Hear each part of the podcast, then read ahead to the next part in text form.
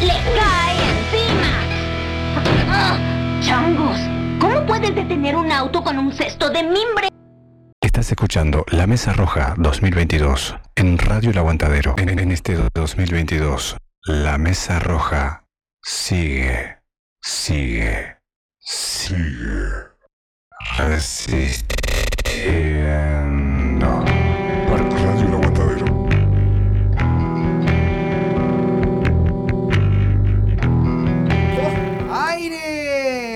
que sí! Bueno, arranca el programa número 70. ¿Y cuánto, Rocco? 62. Sepa, ya me fui como Sí, para sí, se decir- fue, ¡Ah! se fue como 10 programas. Ya me fui como 10 programas para adelante. 62 de la mesa roja.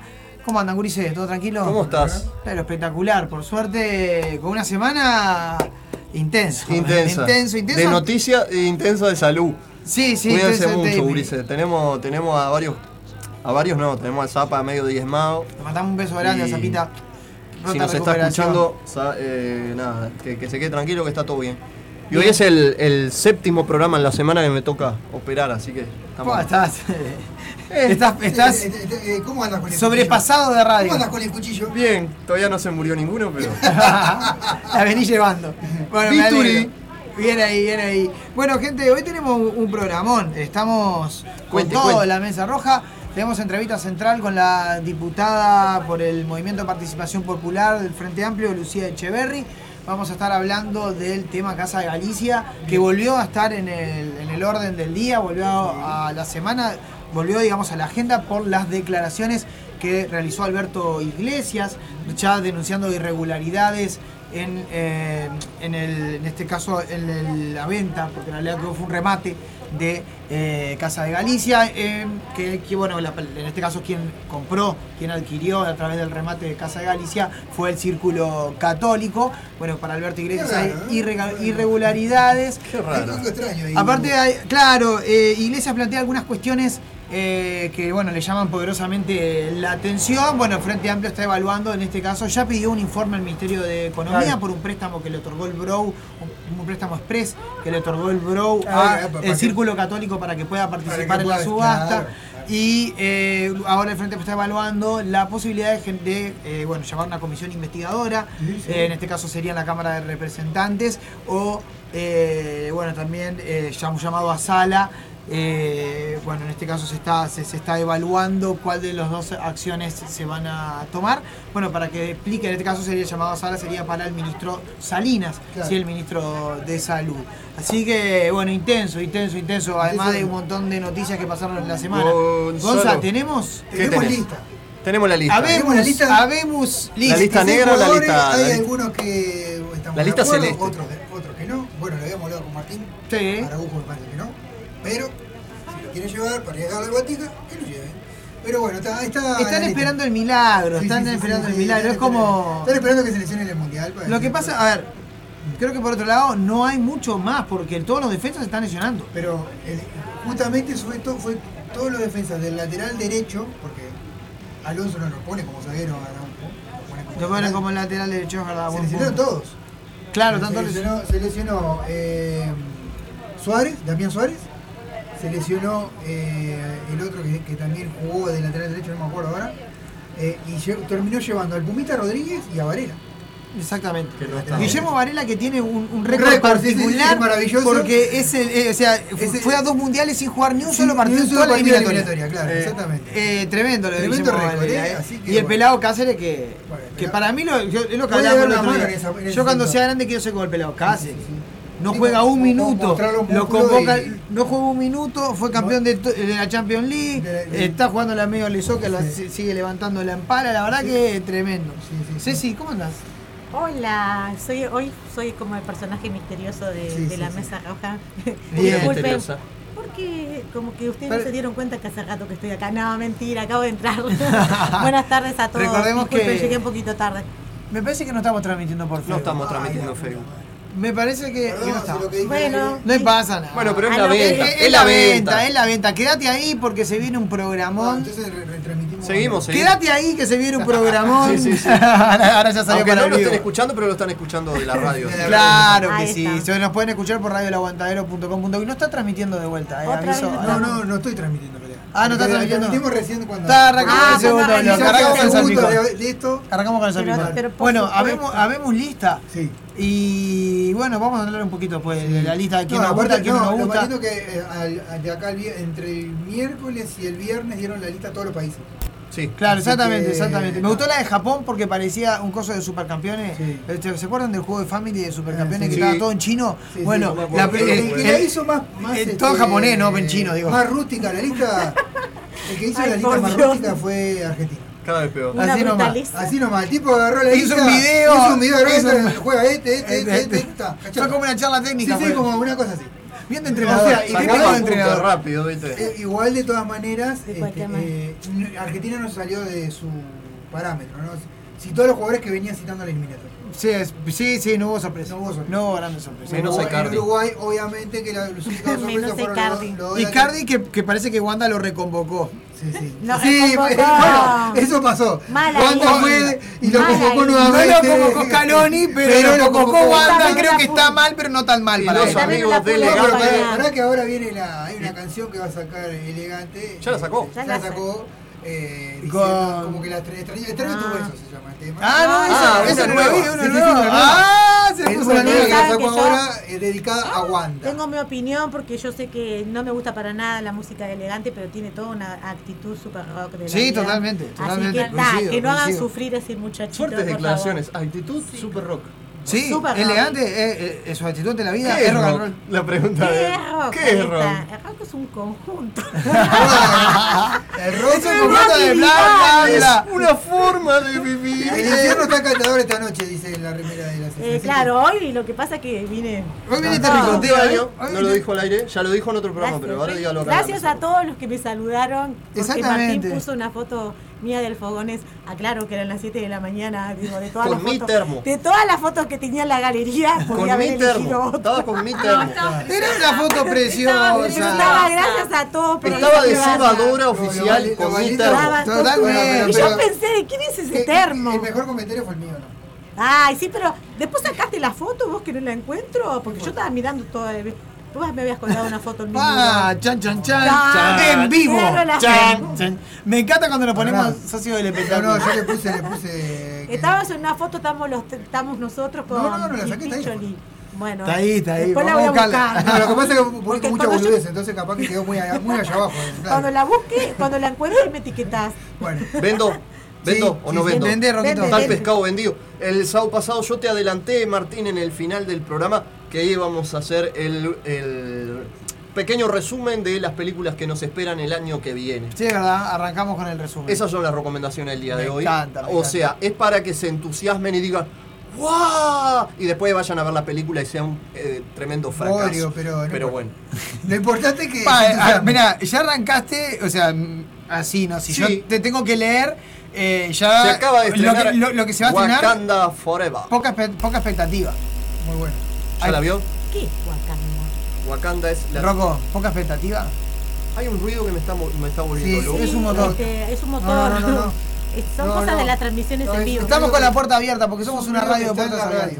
Eh, en, un, en un- en un rato me va a quedar saturado el bobo y no voy a querer este, estar con la puerta abierta. Aparte entran insectos. No, no, sí, sí, después vamos a cerrar. Así que, Roquito, nada, pero eso, recomendaciones. Poca expectativa en el 2023. Adelantame eso nomás. ¿Poca expectativa de qué? En O cuanto sea, a, a los estrenos que se vienen. Ah, de los estrenos para el No, 2023. realmente hay una grilla, una cartelera bastante interesante porque hay muchísimas secuelas de diferentes películas de diferentes eh, Perfecto. contextos. Me encanta. Y decir. dejala ahí. Así que la dejamos picando. Dejala ahí picando porque tenés para que arrancar, escuchando la mesa roja. para arrancar, una película de carne y hueso sobre Barbie. Bueno, Guau. bien. está. Ay, ay, ay. Toda se- mi atención. Promete. Toda Santa Bueno, Fuerte crítica, fuerte Genial, crítica genial. A eh, fuerte crítica a la estética y a cómo repre- a cómo eh, ¿Eh? entendemos la estética en pleno yo la veo. 2022, 2023 se va a estrenar la película, ya se está rodando con un elenco que promete, así que Bueno, nada. vamos a Yo no tengo miedo Bueno, vamos, que está. principales. vamos a hacer una. ¿Eh? Principal. podría ser. Mirá que está todo, No, todo pelado. ¿eh? Sí. da miedo Iba a ser Alejandra Pradón, pero dijeron no, ya está muy baqueteada. Este, pero bueno, Veremos. ¿Quién, veremos quién- pasa. quién lo propuso? Eh, que está viendo los 90, ¿no? Está, está Sí, perdido. sí, sí. Preguntó por Bueno, Menem. Ya de ¿por paso preguntó no? por Menem. Bueno, vamos. Y el Ken ya sé quién es. Si toda nuestra economía Tiene que los ser Ken. 90, Digo, que Zuller venga tiene rock que de los ser Ken. 90. Es muy parecido. No, bueno, gente, digo. bueno, vamos a una pausita Vamos y volvemos con el salpicón de noticias, Pausita. gente. Vamos. No, no elegimos eh, algo eh, exclusivamente musical, pero Cecilia me tiró de que pasara una canción que habla sobre el mes de noviembre. Entonces yo dije, ¿por qué no pasamos todas canciones que hablen del mes de noviembre? ver, y arrancamos con Cambia la Biblia, haciendo noviembre desde su último. No, sí, último disco editado hasta ahora, el Urugualter de 2011, que después sacaron un EP. Así que arrancamos con ¿Se rock uruguayo. Ya venimos. ¿Eh? ¿Al Tole era dedicada? No, al Tole la que viene después. Eh, Bien, perfecto. Que espere, que Que espere que, espere. tenemos si está escuchando, para todo. como, como dice Fabián Pelito, que espere. ya seguimos. Perdiendo el tiempo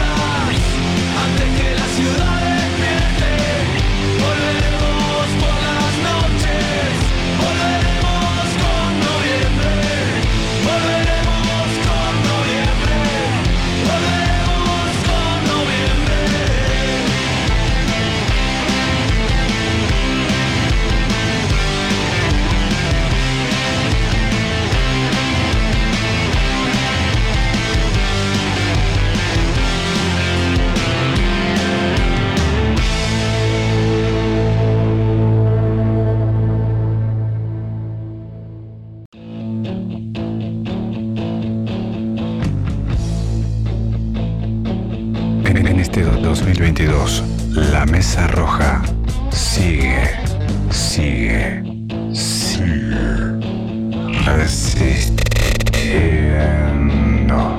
Por Radio El Aguantadero.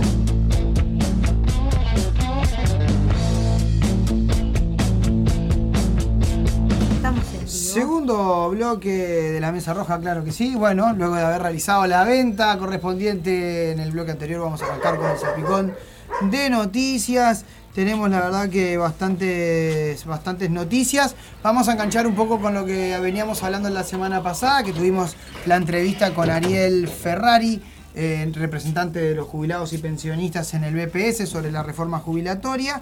En este caso, bueno, los trabajadores del BPS eh, reclaman ¿sí? y advierten que bueno, se oponen a la reforma jubilatoria. Su edad de retiro implica aumento de jornada laboral, rebaja de salarios y de próxima jubilación, sí, además de la rebaja de los salarios, también de las jubilaciones que se vienen. Advierten los trabajadores del BPS, rechazan el modelo de reforma que, que propone el gobierno en materia jubilatoria porque no tiene en cuenta muchas cuestiones que creemos que son trascendentales para la vida y la calidad de vida de las personas. Nosotros entendemos la seguridad social como un derecho humano fundamental y no como un gasto asociado de los puntos de PBI, señaló la presidenta de la Asociación de Trabajadores de Seguridad Social, Karina Sosa, sí, en este caso AM24. Sosa explicó que privatizar mucho más de lo que ya está privatizado el aporte de los trabajadores y permitirle a la SAFAP que esos dineros salgan al extranjero, a otros mercados, es lo opuesto a la certeza que acá te da solamente el BPS, ¿no? El BPS nunca ha dejado de pagar una jubilación. Sin embargo, las las AFAP podrían quebrar. Esto va a colación de que los nuevos trabajadores que ingresen al sistema a partir de que se apruebe la reforma jubilatoria van a tener que obligatoriamente entrar al sistema mixto, o sea, van a tener que aportar para el BPS y para una eh, AFAP, ¿sí? Así que, eh, bueno, por eso lo que hablaba el otro día Ariel Ferreira de que la, reforma jubilatoria beneficia de alguna forma a el modelo de jubilación privada, ¿no? que en este caso asociado a las, a las AFAP. Bien. Eh, en otro orden de noticias, bueno, el conflicto con el sindicato de la carne, sí, se declaró en conflicto. Eh, FOICA exige a las autoridades del Ministerio de Trabajo su intervención para exigir a Frigo Cerro revoque las sanciones a los obreros. Sí, en este caso eh, se declaró en conflicto luego que el frigorífico Frigo Cerro de Durazno suspendiera casi 40 trabajadores. El sindicato emitió un comunicado para dar a conocer la situación de un grupo de trabajadores del frigorífico. Los mismos fueron sancionados por la empresa con de 4 a 14 días por haber tomado una medida gremial el día 29 de octubre.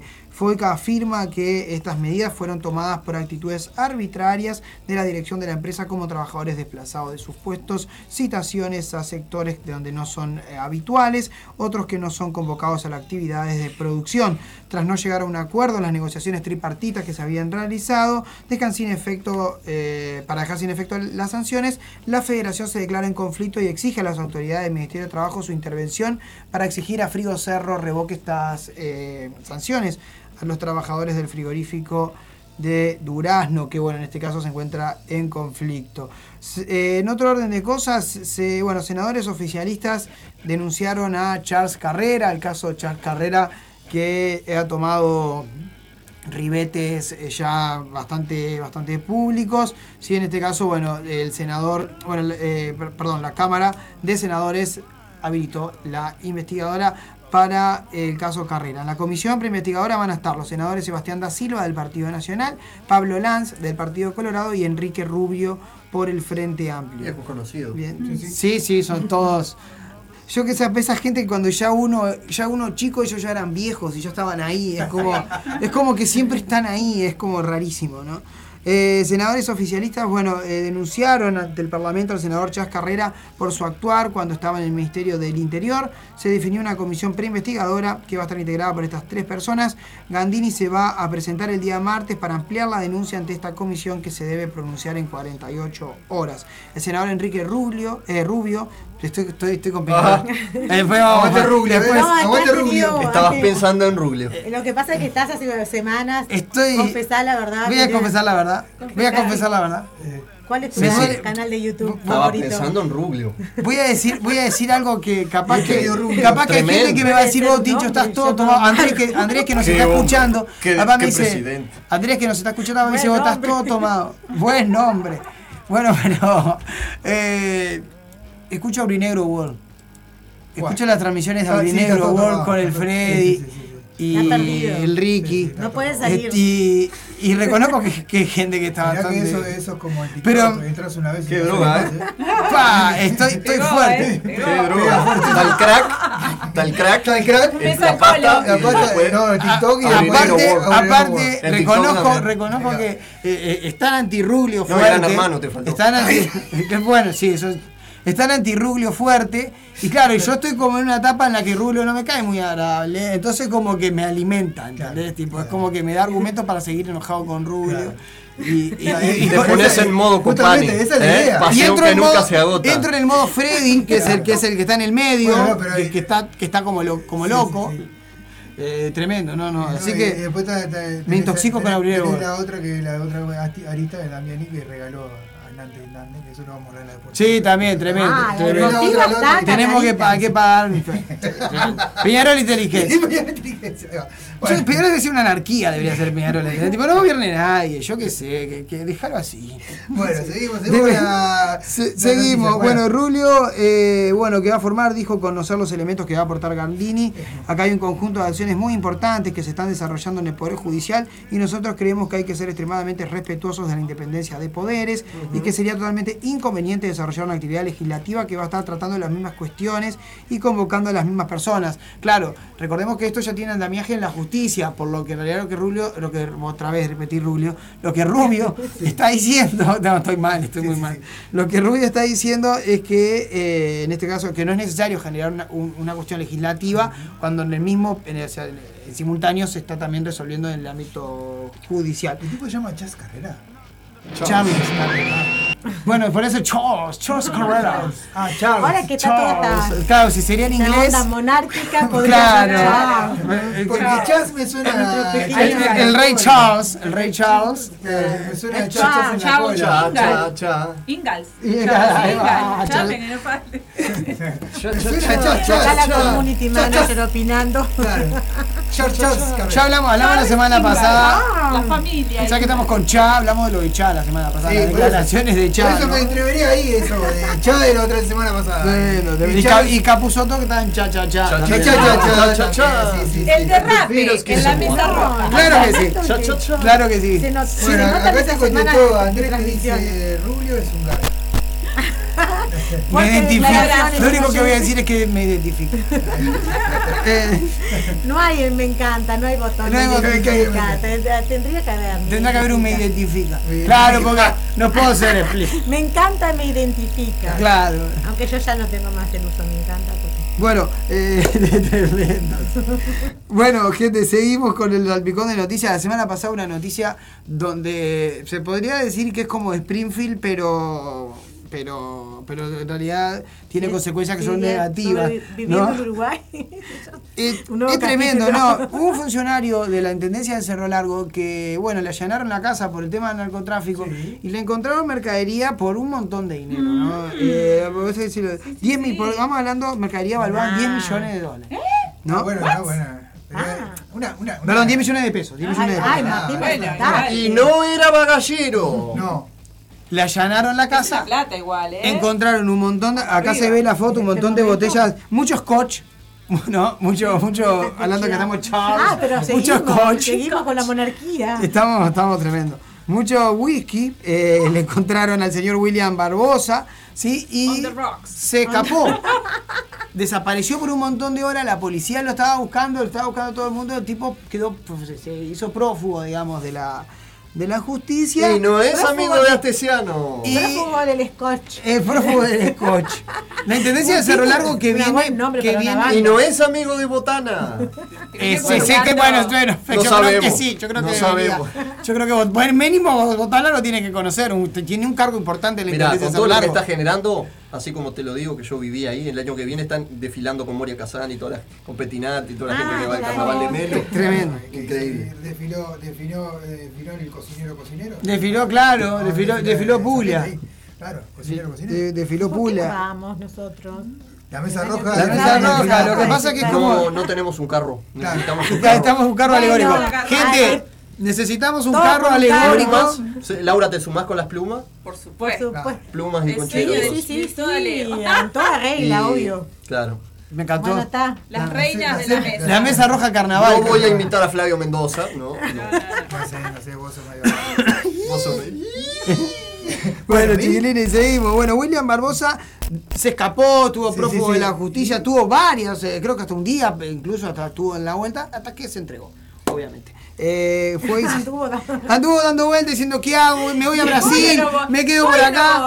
Mm, pa, menos mal que me traje cuatro botellas de whisky. Es justamente lo que hablábamos el otro día de la imposibilidad de ser un prófugo cuando vivís en Uruguay. Claro. O sea, es ridículo. Cuando Bueno. vimos una película icónica, pero que tú decías, el espacio es muy chiquito para que estén, estén prófugos. Claro. porque te van a- no es Estados Pero Unidos. pasó que con, la, pasó con la muchacha esta que había, no me acuerdo el nombre, que había hecho la estafa al, al estido.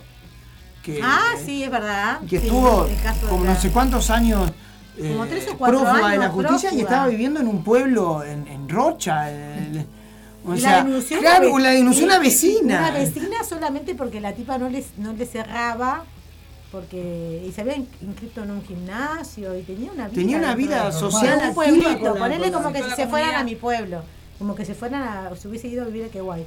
Y de repente hay otra señora que se nota que no le cayó muy bien, llamó a la policía y pácate. Era La ella. encontraron, le saltó la ficha.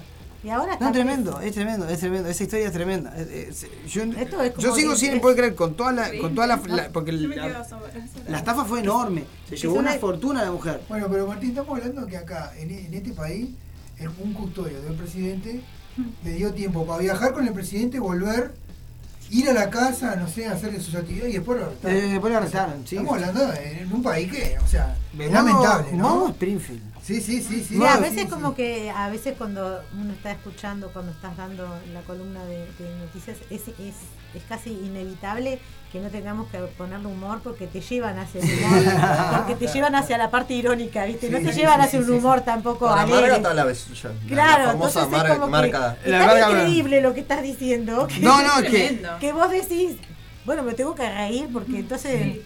está buenísimo porque. Mejor dame del estu- espectáculo. Estudiás, est- estudiás comunicación y lees otras cosas y decís vos, pero. Pa, boludo, la verdad que está fuerte. No me prepararon para No me prepararon para Me tanto. prepararon para, para dar noticias, no para hacer stand-up al aire mientras verdad- estoy leyendo esto. La verdad que esto es tremendo, tremendo. Bueno, también comentar, eh, ya que habíamos hablado del tema del BPS, de los trabajadores del BPS, la manifestación que hubo el día jueves Sí, de la exacto. ONASPU en, en 18 de julio, lo había hablado Ariel Ferrari en la entrevista el sábado pasado, la cual, bueno, estuvo una convocatoria realmente importante. Eh, esperemos, bueno, que en este caso los reclamos que realizaban, sí, Sí, sí, sí. eh, bueno, se Que puedan, tengan su- se puedan tomar en cuenta, ¿no? Claro. que puedan, puedan tener su, su asidero, pero bueno, comentar que el día jueves pasó esto en las primeras horas de la mañana en la calle 18 de julio. Los jubilados que bueno están eh, también en contra de la Ah, reforma jubilatoria. Agradecieron que hicieran las preguntas. que- Bien, bien, una, un abrazo grande a tus viejos. Vamos arriba, Bueno, muchas eso es gracias. interesante, ¿no? Que una persona que a lo mejor no tenés acceso a preguntarle, bueno, pero sepan que los, los que nos están escuchando. Claro, si quieren hacer alguna pregunta o algo, invitado, claro, sí, totalmente. Nosotros se las vamos a hacer porque es la opinión. No, porque aparte que ellos querían saber Yo- si van a tener canasta, si van a tener. Claro. Claro, preguntas Imagínate, que no llegando a cada el caso de muchos uruguayos que perdieron su trabajo con la pandemia por razones de salud o por razones que no vienen al caso. Y, por ejemplo, mi vieja, yo escuchamos especialmente porque está en esa situación de que no sabe qué le es más factible, por razones de salud, sacarse una jubilación, este, una pensión de salud. Y, ¿Cuál de las y Ariel contestó, eh, no contestó, sino que él mismo dio la Claro. información Información. sin preguntas previas. Es muy clara Y la eso te deja muy claro. Así que si lo quieren escuchar en que la Spotify. escuchen. Si quieren saber eh, y tener información sobre la reforma jubilatoria, que realmente es muy importante que sepamos, también la reforma educativa, tenemos la entrevista que le hicimos a Camila Menchaca, también es muy importante que se, que se puedan informar y saber que esas cosas son importantes para nosotros porque determinan determinan cómo, bueno, cómo en este caso, cómo van a ser las jubilaciones del futuro, ¿sí? O sea, la vida es hoy, pero también es mañana. o sea, tengan en cuenta también eso.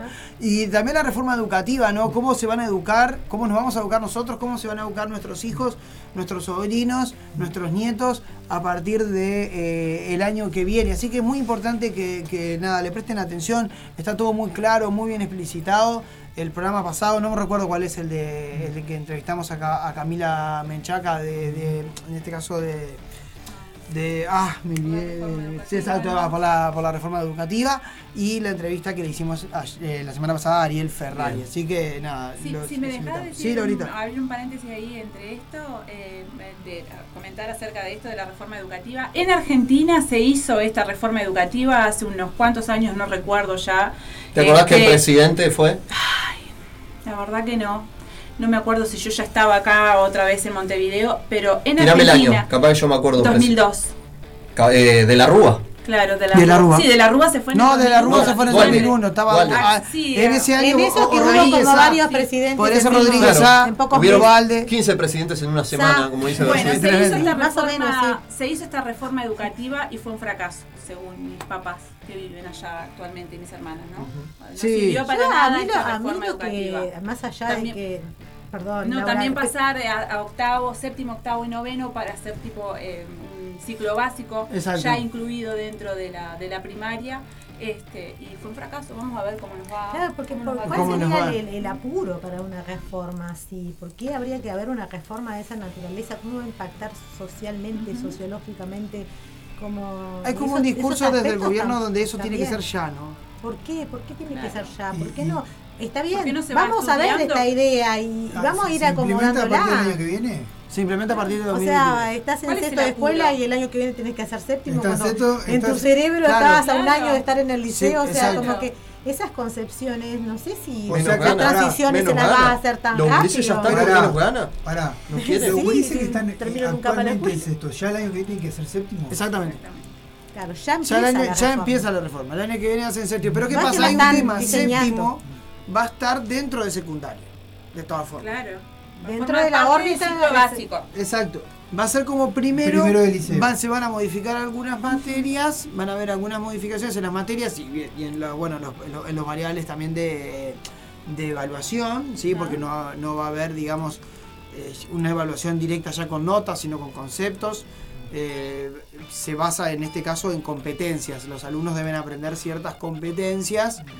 Eh, después sí que, ah, podemos hacer podemos hacer alguna nota un poco más específica y también. después volver a hablar de la reforma que yo educativa. pregunto, ¿y después qué hacen hasta, hasta noveno?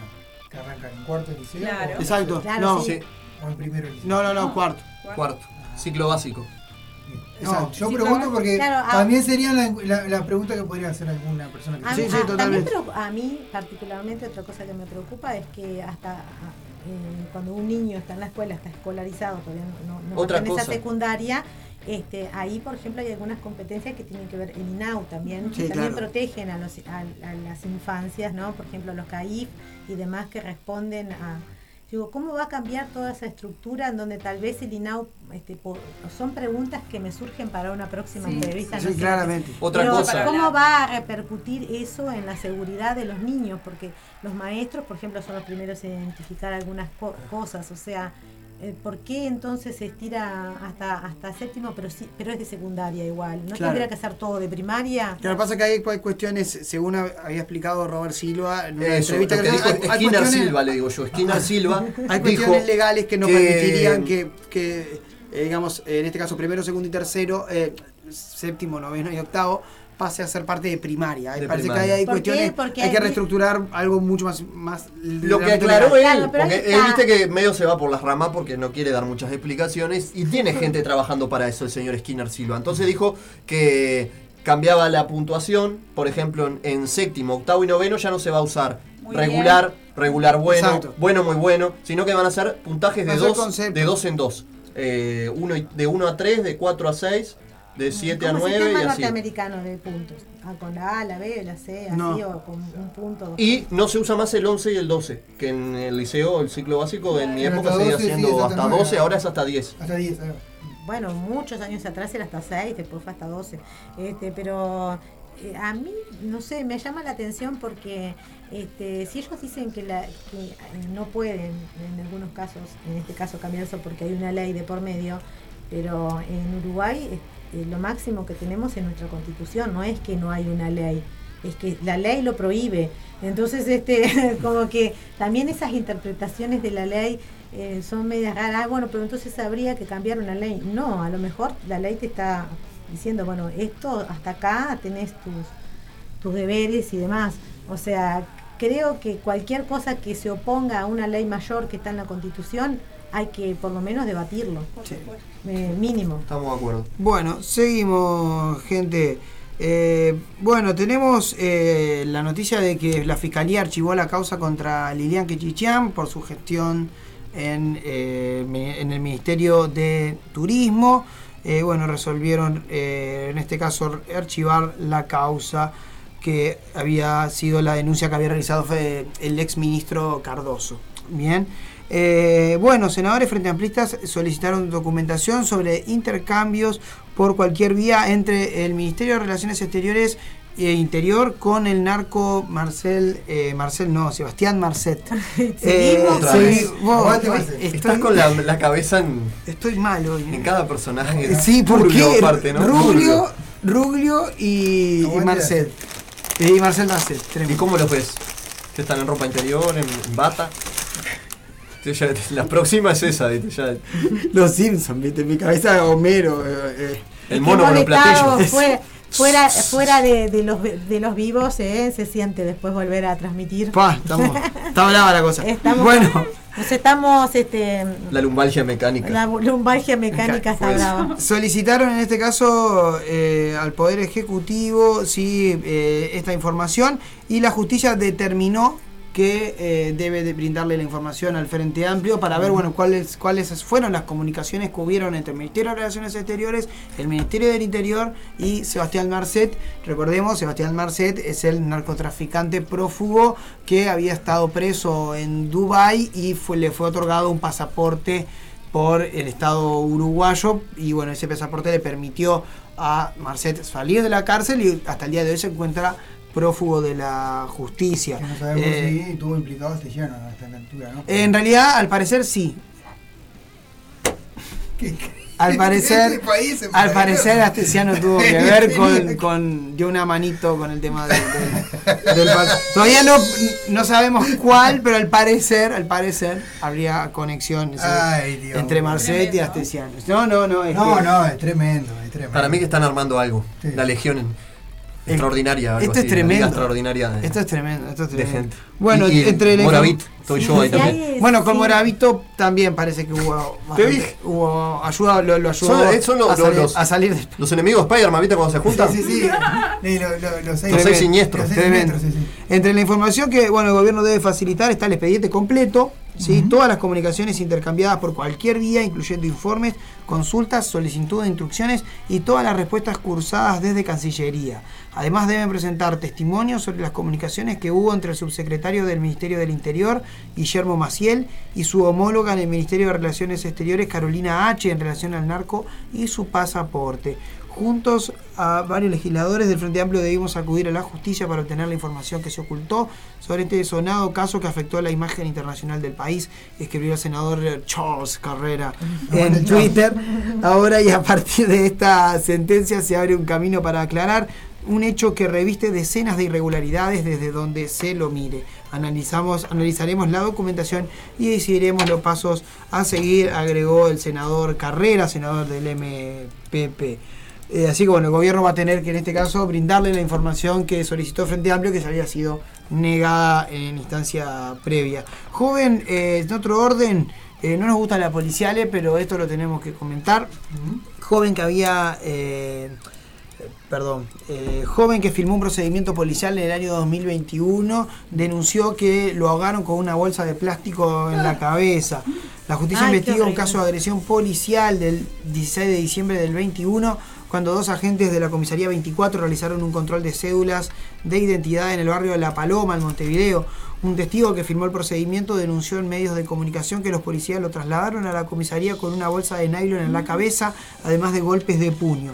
El control de cédulas de identidad fue realizado por tres personas, según indicó Montevideo Noticias. Este martes 8, dos de, eh, de los tres, dos eran adolescentes de 14 años.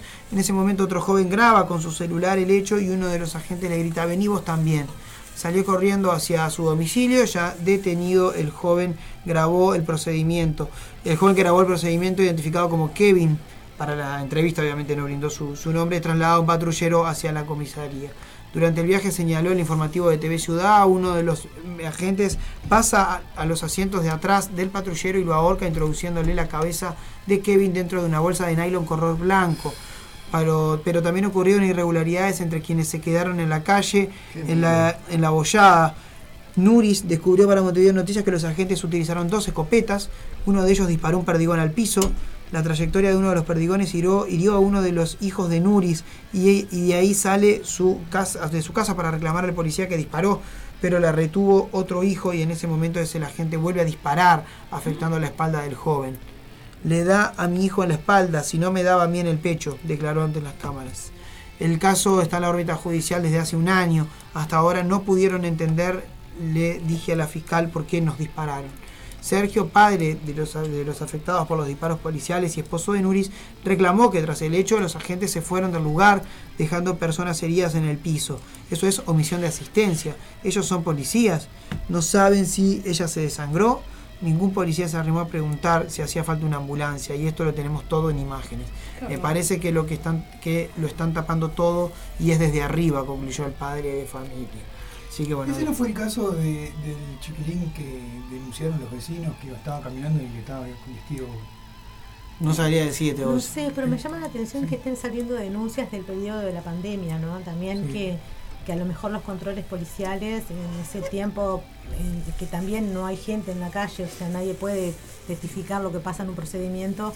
Este, hubo varios casos, me acuerdo que en así, Sí, hubieron como varios. flashes me vienen que hubo como unos cuantos problemas en, Yo creo que desde por ahí que por Malvin asumió Norte, el gobierno y ¿fue hubo- Malvin Norte este caso? Sí, no, eh, eh, No, la paloma en la Paloma, Ah, en barrio La Paloma. Porque hubo un caso muy similar, me suena, ¿viste? porque en la pandemia fue No, como por eso a mí me suena un que- caso que hubo en La Paloma de un chiquilín que estaba vestido medio extraño, que los Sí, vecinos así. denunciaron de que había... portador de algo, era portador de cara, pobre. No, en realidad porque estaba con un Podría gorrito y agregar una una- cosa y terminó siendo agredido por la policía en realidad. Y ahí se empezó a hablar de la apariencia delictiva. Ah, ahí va. Sí, sí, sí, sí, creo fue Sí, bueno, la apariencia delictiva está como de, desde de las, desde los temas de Punta del Este, ¿no? Del, del tipo de Sí. gente que, que querían, este, que querían que, que fuera o que no estuviera.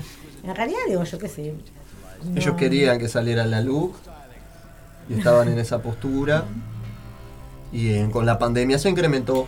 Yo creo que hubo, desde que asumió el gobierno nuevo, también un cambio en la lógica del Ministerio del Interior y Sí, los policías algo- se algo- sintieron con más libertad de poder salir Cambió a hacer cosas también. que antes la tenían transición de la ¿no? La transición de la rañaga Heber, niño Heber, también cambió. Sí, claramente. Eso fue un claramente, cambio. claramente. Sí. Lo que pasa es que también la arañada vino con el discurso ese de hay orden de no aflojar, ¿no? Y También palo había como, una, y- eh, había como una retórica Claro, más violenta. En un momento también de la campaña como que se hizo esa, esa dicotomía, ¿no? De que, de que bueno, de que la gente puede hacer lo que quiera y que la policía Pero era ahora volvieron y de las que, que la, policía estaba Al barrio. limitada en sus funciones y por eso había más crimen. Exacto. Era uno una de las tantas cosas que en campaña eh, di- dijo el actual gobierno, ¿no? Como ese mensaje por abajo, bueno, pero la policía, es como que si la policía fuera víctima de un acoso de la gente y no pudiera actuar y ese y en realidad, o sea, la policía siempre puede actuar porque es la policía, o sea, en realidad nunca Claro. Eh, eh, el hecho de, de la brutalidad policial es un tema mundial, es un tema que en Uruguay te- se- ya empezamos a ver algunas cosas.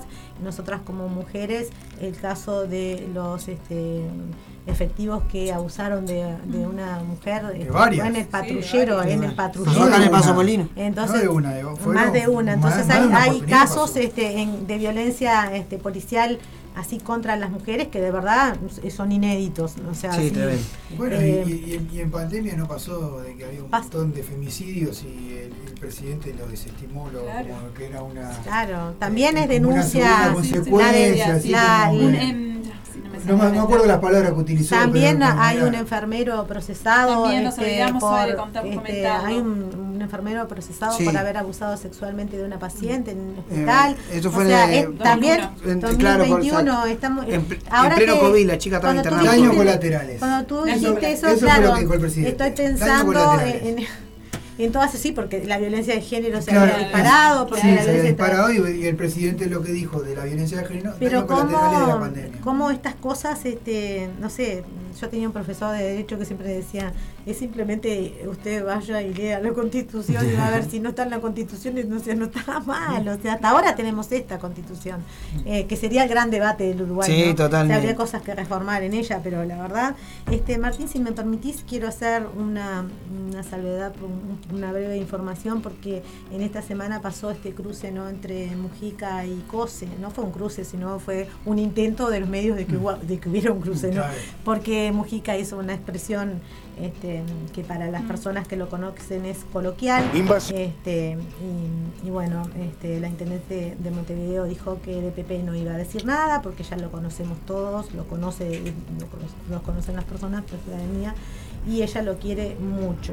Pero este, lo importante, es, hago la reflexión junto con la intendenta, me, me- me adhiero a ella, de lo que despertó este hecho dentro de, de las mujeres, ¿no? Eh, entonces, tras recibir una cantidad enorme de mensajes, José dijo que le parece importante reflexionar sobre el rol de las mujeres. Eh, creo que es importante, dijo, sobre reflexionar sobre algunos ejes. Las mujeres en Uruguay pudieron votar recién 100 años después de que votaran los hombres los varones. La primera mujer que entró a la Universidad de la República lo hizo en los años 50. Después se ingresaron los varones a la Universidad de la República y recién desde hace nueve años las mujeres podemos decidir sobre nuestro propio cuerpo, apuntó la jerarca en rueda de prensa.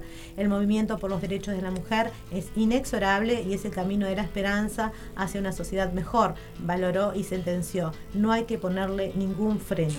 Por su parte, tras lo expresado por Mujica, la unidad temática de los derechos de las ciudadanas del Frente Amplio emitió un comunicado este lunes en el que rechazó toda calificación o juicio de valor hacia las personas. Las mujeres nunca fuimos, no somos ni seremos moda, escribió la unidad. Quería recalcarlo porque me parece importante, igual después Mujica pidió creo las respectivas disculpas, pero más allá del intento de, de que haya una pelea que no va a suceder, porque Obviamente. realmente este sí, yo creo que Mujica lo dijo en su tono Sí. coloquial, este, que lo dice, pero bueno, empezar a, también a cuidar lo que decimos, más si somos Y figuras que ella públicas. entiende eso también, ¿no? Que, Y que ella Mujica- entiende eso. También es de una generación Claro. que... Claro, es de otra generación y hay que tampoco uno puede estar este, midiendo el ayer con la medida de hoy porque es imposible. Y, y bueno, este Mujica no lo dijo su- seguramente en ese tono, pero sí recalcar este el, el que inmediatamente las mujeres respondieran positivamente y dijeran no, este, respaldando a la intendente y bueno, la intendente también me parece que en muy buen gesto de, de- de bajar porque realmente se entiende que hay cosas que para las mujeres son prioritarias, entonces este, y no quedarse en una pelea que otros medios quieran que Por vos tengas. Totalmente. este, Por pero la respuesta y la respuesta del mismo desde dentro del partido del Frente Amplio este, de, justa de ella, mujeres ¿no? este sí sí muy- Siempre muy, justa, muy, ¿no? muy, este muy capaz de Muy verdad que quería destacar ese Tremendo. gesto que como mujer me, me identificó y me hizo sentir Me identifica. Me Eh, identifica, saben que yo quiero el botón me Me identifica, identifica. para Facebook. Es muy bueno. Sí. Bueno, eh, tenemos una noticia Botón que... Ahí va.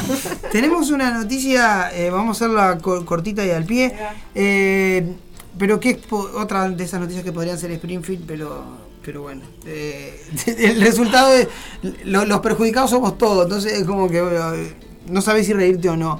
Eh, en la- en- hace varias semanas está, eh, en este caso, el Álvaro Garcés, que es el secretario de Inteligencia, realizó una denuncia porque se filtró, aparentemente se filtró un documento, eh, en este caso de índole confidencial, ¿sí? que había dado a ciertos legisladores sobre temas de vinculados a seguridad nacional, terrorismo y no sé qué. Eh, y bueno, parece que es, el documento se filtró, el periodista Eduardo Preve, eh, director de TV Ciudad, eh, levantó la noticia, lo levantó como noticia, lo publicó bien, y en este caso, bueno, Álvaro García hizo la denuncia, eh, en este caso en fiscalía, para, bueno, de- determinar quién fue la persona que filtró estos documentos, ¿no? Esta es la noticia y esto fue lo que, lo que en principio pasó, ¿no? Eh, bueno, fue una, era una sesión secreta, ¿sí? plan de inteligencia que se, que se había filtrado. Aparentemente, el, digamos, el, la información que brindó Eduardo Preve no es el plan que, se, que según dice Garcés se filtró. Existen al menos tres diferencias entre un documento y otro, según pudo saber el observador, a partir de fuentes de la investigación. Aparentemente, eh, el documento entonces que se filtró, o sea, que brindó Eduardo Preve, no es el documento de que Garcés le dio a los legisladores en la sesión secreta, por lo que en realidad la denuncia de Garcés quedaría un poco ri- ridículo Claro. de, de- de alguna forma, ¿no? Eh, tiene indicios de que el documento que el director de inteligencia Álvaro Garcés dijo haber entregado al Parlamento no es el mismo que el periodista publicó. El director de la Secretaría de Inteligencia Álvaro Garcés presentó una sesión secreta en una sesión secreta de la Comisión Especial de Control y Supervisión del Sistema Nacional de Inteligencia y el Plan Nacional 2022 y tras esa comparecencia el documento fue difundido por el canal municipal. Ante la filtración Garcés presentó una denuncia en Fiscalía mientras que el Parlamento inició una investigación administrativa. Sin embargo, existen al menos tres diferencias entre el documento filtrado y el que el jerarca dijo ante Fiscalía que había presentado al Parlamento, según puedo saber una fuente del, del observador. Una de estas diferencias es que el texto publicado por Preve estaba foliado y tenía 14 páginas, mientras que el que Garcés llevó a Fiscalía diciendo que era el que llevó al Parlamento estaba foliado, pero tenía 15 hojas. Qué También conveniente, ¿no? falta una.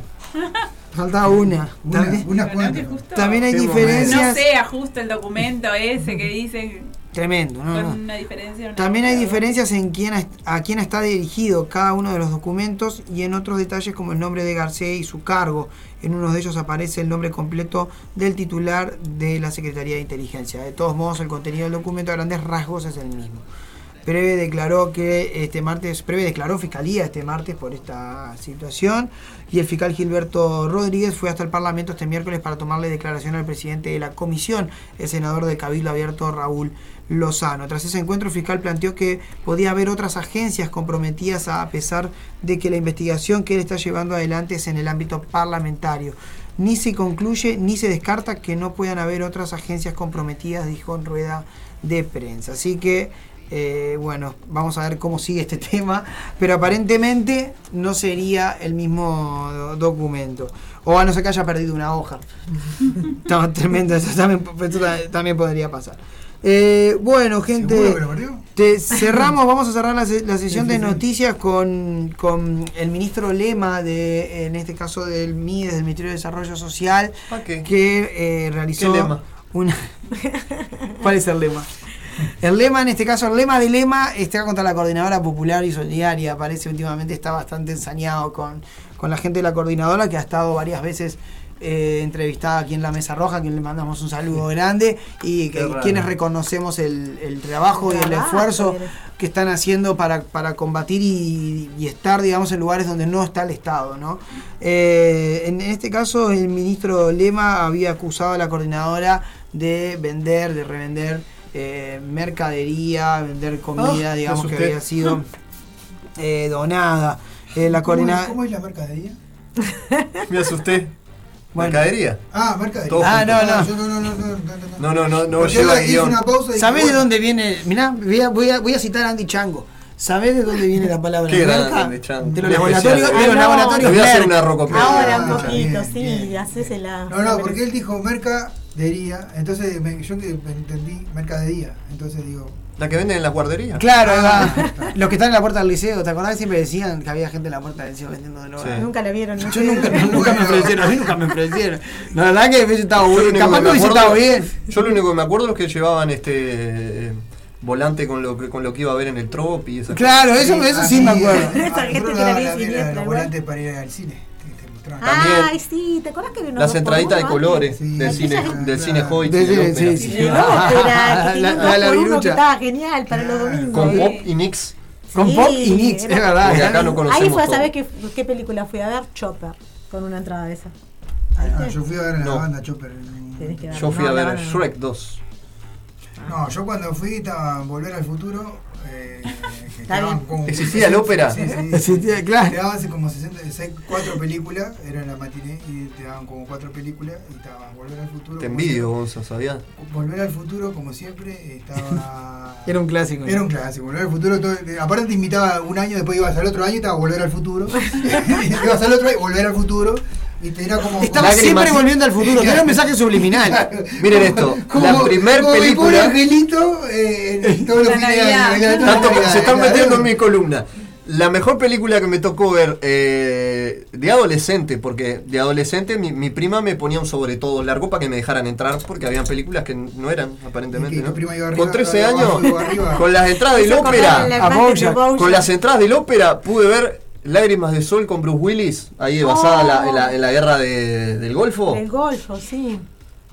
Comiendo pochoclo, comiendo pochoclo y tomando nick. Los sí. últimos, los últimos, las últimas producciones buenas. Esa me acuerdo que me, marcó mucho esa película. No Bueno, No fuimos, pero seguimos. re fuimos por la. Lema, está, estre- está constipado. Está, está, está- sí, está, está bravo el está lema. estreñido. Está bravo Lema, así con el con la coordinadora popular, bueno, en este caso que la coordinadora acaba de denunciar hostigamiento permanente del Ministerio de Desarrollo Social y asegura que el Lema realizó una investigación sobre las ollas populares basado en engaños y mala fe.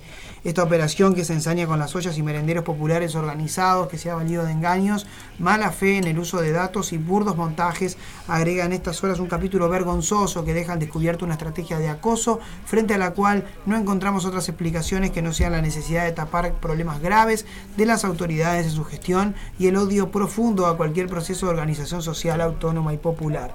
Ahora el Ministerio da un paso más y anuncia por todo lo alto y como si fuera un logro de su actuación que llevará a la justicia los resultados de una presunta investigación sobre el uso de insumos en las ollas populares y merenderos populares.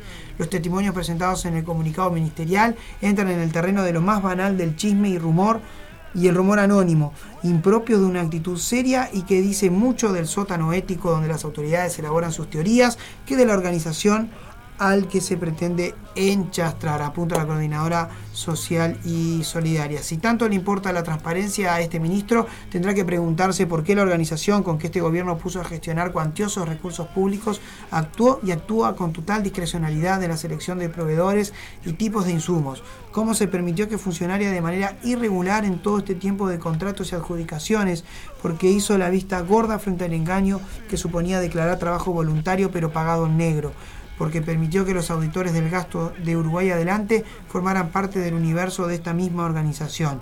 Si tanto les importara la vida de las personas, hubieran dado otras respuestas al hambre, ya que todavía hoy, en noviembre del 2022, seguimos siendo la respuesta, o por lo menos hubiera entregado insumos durante 2020, momento crucial de desarrollo de la pandemia COVID, dice la organización. Sobre la acusación de funcionar con intereses políticos, la Coordinadora Popular y Solidaria asegura que jamás adhirió a ninguna organización política partidaria, ni lo hará en el futuro, ya que está en nuestra definición la total autonomía e independencia política como movimiento.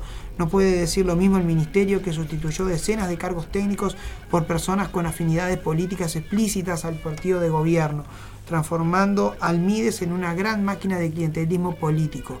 Esas son las personas a las que mandan a indagar a las actividades de las ollas populares. Esos militantes son los que hace referencia el comunicado del Ministerio cuando dice funcionarios públicos de las oficinas territoriales de Montevideo, nuevos punteros políticos que deciden quién se beneficia en planes y beneficios.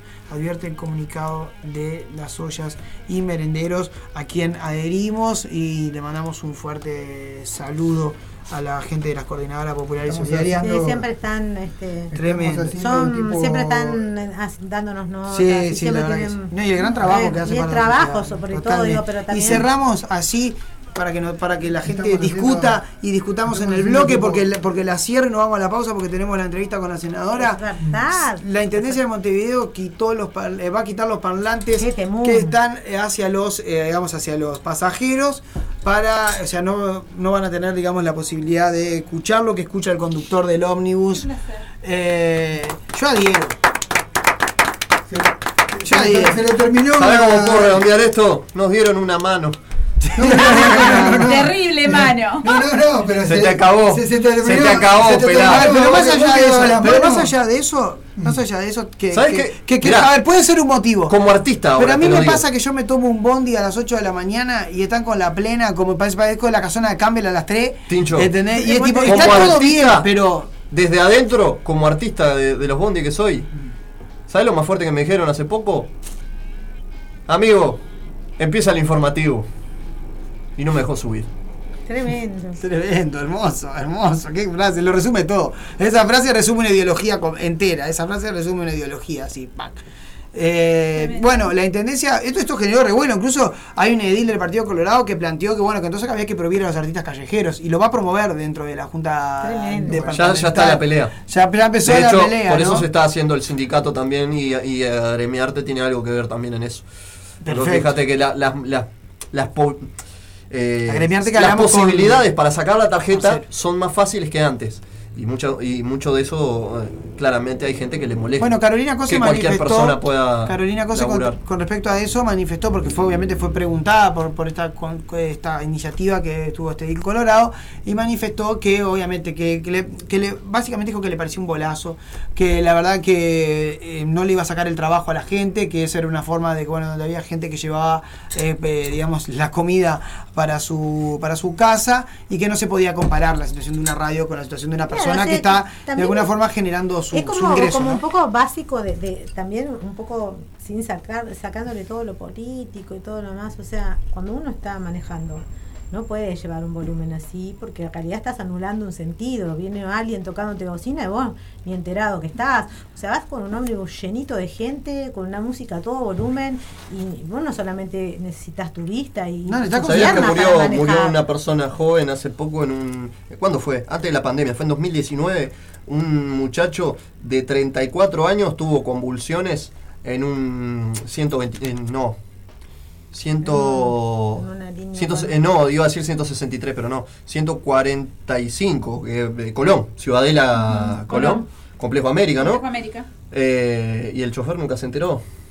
¿Te das cuenta? Hasta que quedó Violeta y que lo socorrieron los, los pasajeros, el chofer nunca, Por nunca paró el bondi. que hay cosas que son de orden de no podés ir. Por lo primero que tendría que haber hecho, estaba escuchando al está- señor, al licenciado. Bueno, tendría que haber eso- llevado hasta el, hasta el, A veces el hay- hospital incluso eh, vas y, y no van escuchando nada y empiezas ciertos programas y es ahí de donde se agarran de que si es como, como un ataque o, o una limitación. A ver, los, no. conductores van a poder Yo escuchar. les puedo asegurar van a que tener cuando lo escucho prendo los, los, los parlantes de adelante, los parlantes de adelante que apuntan al conductor van a seguir. El Eso conductor sí, va a poder el incluso, el, conductor incluso sí el puede conductor escuchar. va a poder llevar su propio Pero un volumen adecuado. Exacto, para escuchar él nomás. Y no Que distorsionar todo el distorsiona resto. Bueno, vamos a una pausa que tenemos que hacer la entrevista a la diputada sí, Lucía eh, Echeverry. Vamos y venimos, así dale. como manca chaleco. Este, no, Trompada de para- como para cerrar, eh, no vas a ser más, el más escuchado de la tarde, nada más. Bueno, Y el resumen bizarro. Vamos arriba. Afrontar los oídos. Ay, ay, ay. El Cuchi Ramírez que está ahí. Saludo al Cuchi, lo saludé. Vamos arriba. Clave de rock. Ay, el resumen de esta semana, mamita querida.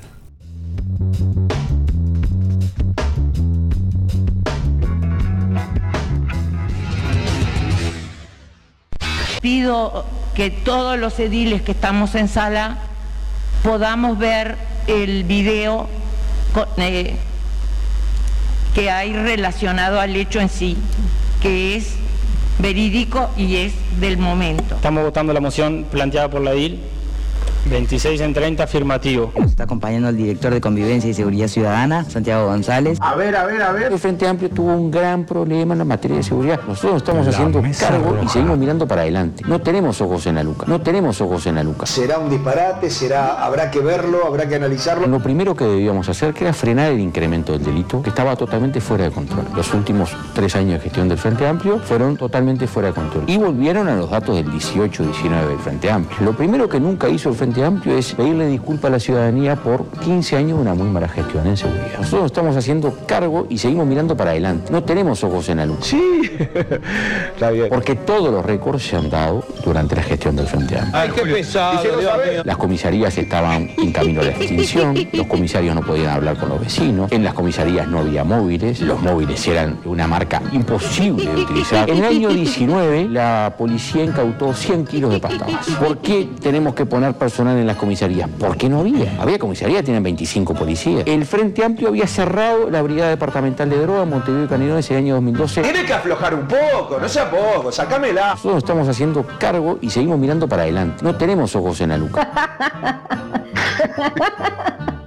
Una cosa loco, me reí toda la tarde. Y yo creo que la sociedad, el castigo más grande que le dio la izquierda fue por la inseguridad. Y la inseguridad, la izquierda en ningún momento hizo un mea culpa de decir, agarramos en esto, en esto. Aguanten un poquito. Si esto es el vivo y yo no puedo hablar, siete veces lo mismo. Parecería como nosotros tenemos poder de tipificación o de maquillaje. Ellos entonces maquillaban. Nosotros vamos cada tres meses a la cifra. Pasó que el observatorio, integrante del Ministerio del Interior, en un momento lo dio 16 meses después, 15 meses. Entonces la gente reclamaba, quería saber qué había pasado con los hurtos, la rapiña, el homicidio. Además, tuvieron todo el poder del universo durante 15 años. Tuvieron todo el poder del universo Del mundo. Del mundo.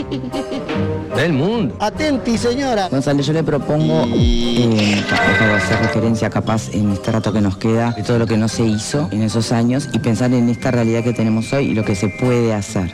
González, yo le propongo eh, dejar de hacer referencia capaz en este rato que nos queda de todo lo que no se hizo. Bartoleo, subterfugio, cagaste fuego viejo. Nosotros estamos haciendo cargo y seguimos mirando para adelante. No tenemos ojos en la nuca. Un chiste. Martín murió.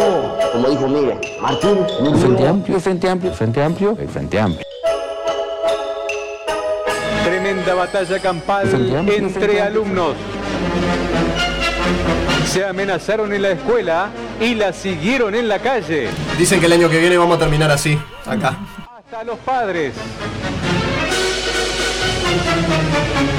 ¡Qué barbaridad, Lucas! Es tremendo. Y del dicho de esa frase, piña van, piñas vienen, bueno, los muchachos se entretienen. Bueno, esto era todo un barrio entreteniéndose. ¿Por qué? Ves que hay tres tomas diferentes. Bueno, pele la cabeza con los celulares. Y otros autos y dos que mujeres que empezaron a "Basta, pelearse dentro. nena, Dejen de dejen de pelearse. Fíjate las imágenes son tremendas. En el piso y que le siguen pegando y que empezaron de a dos. Pero si ves, es una batalla campal.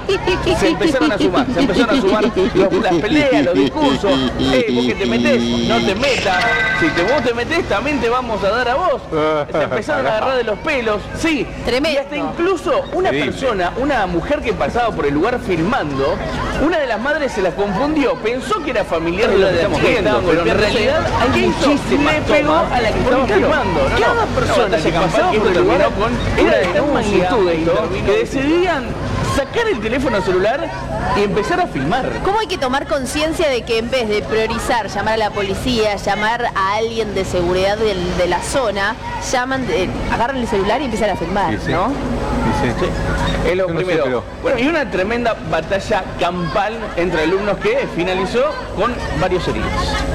Esto seguramente se van a volver a encontrar, ¿no? Porque me parece que habría que poner atención en eso. Gracias, Lucas. Jamás en una misión de paz hubo riesgo de vida como hay ahora con los, con los casos Riesgo de muerte. ¿Eh? Riesgo de muerte. Sí, o riesgo de vida, riesgo de perder la vida. Riesgo de perder la vida está bien dicho. Riesgo de vida no porque es el riesgo de seguir Los viviendo, médicos- es el riesgo de muerte. Los médicos también dicen ah, riesgo de vida. capaz que hablan Sí. mal los médicos. No, capaz que hablan Hablando de otra, ¿te parece? Sí, Vamos a seguir, puede esto ser. puede seguir in eterno. Un riesgo de vida, riesgo de seguir viviendo. Riesgo de muerte, riesgo de morir. Riesgo de perder la vida es morir. La bueno, cambiando de tema.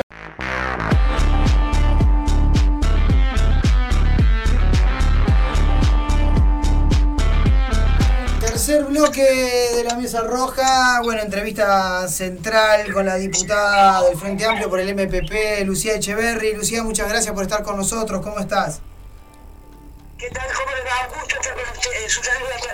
Muchísimas gracias, Lu- Lucía, un honor, muchas Gracias, gracias, por- tu tiempo. Bueno, Lucía, ha sido una semana, unos meses eh, medio movidos con el tema de eh, Casa de Galicia, el Círculo Católico y bueno, y el gobierno, ¿no?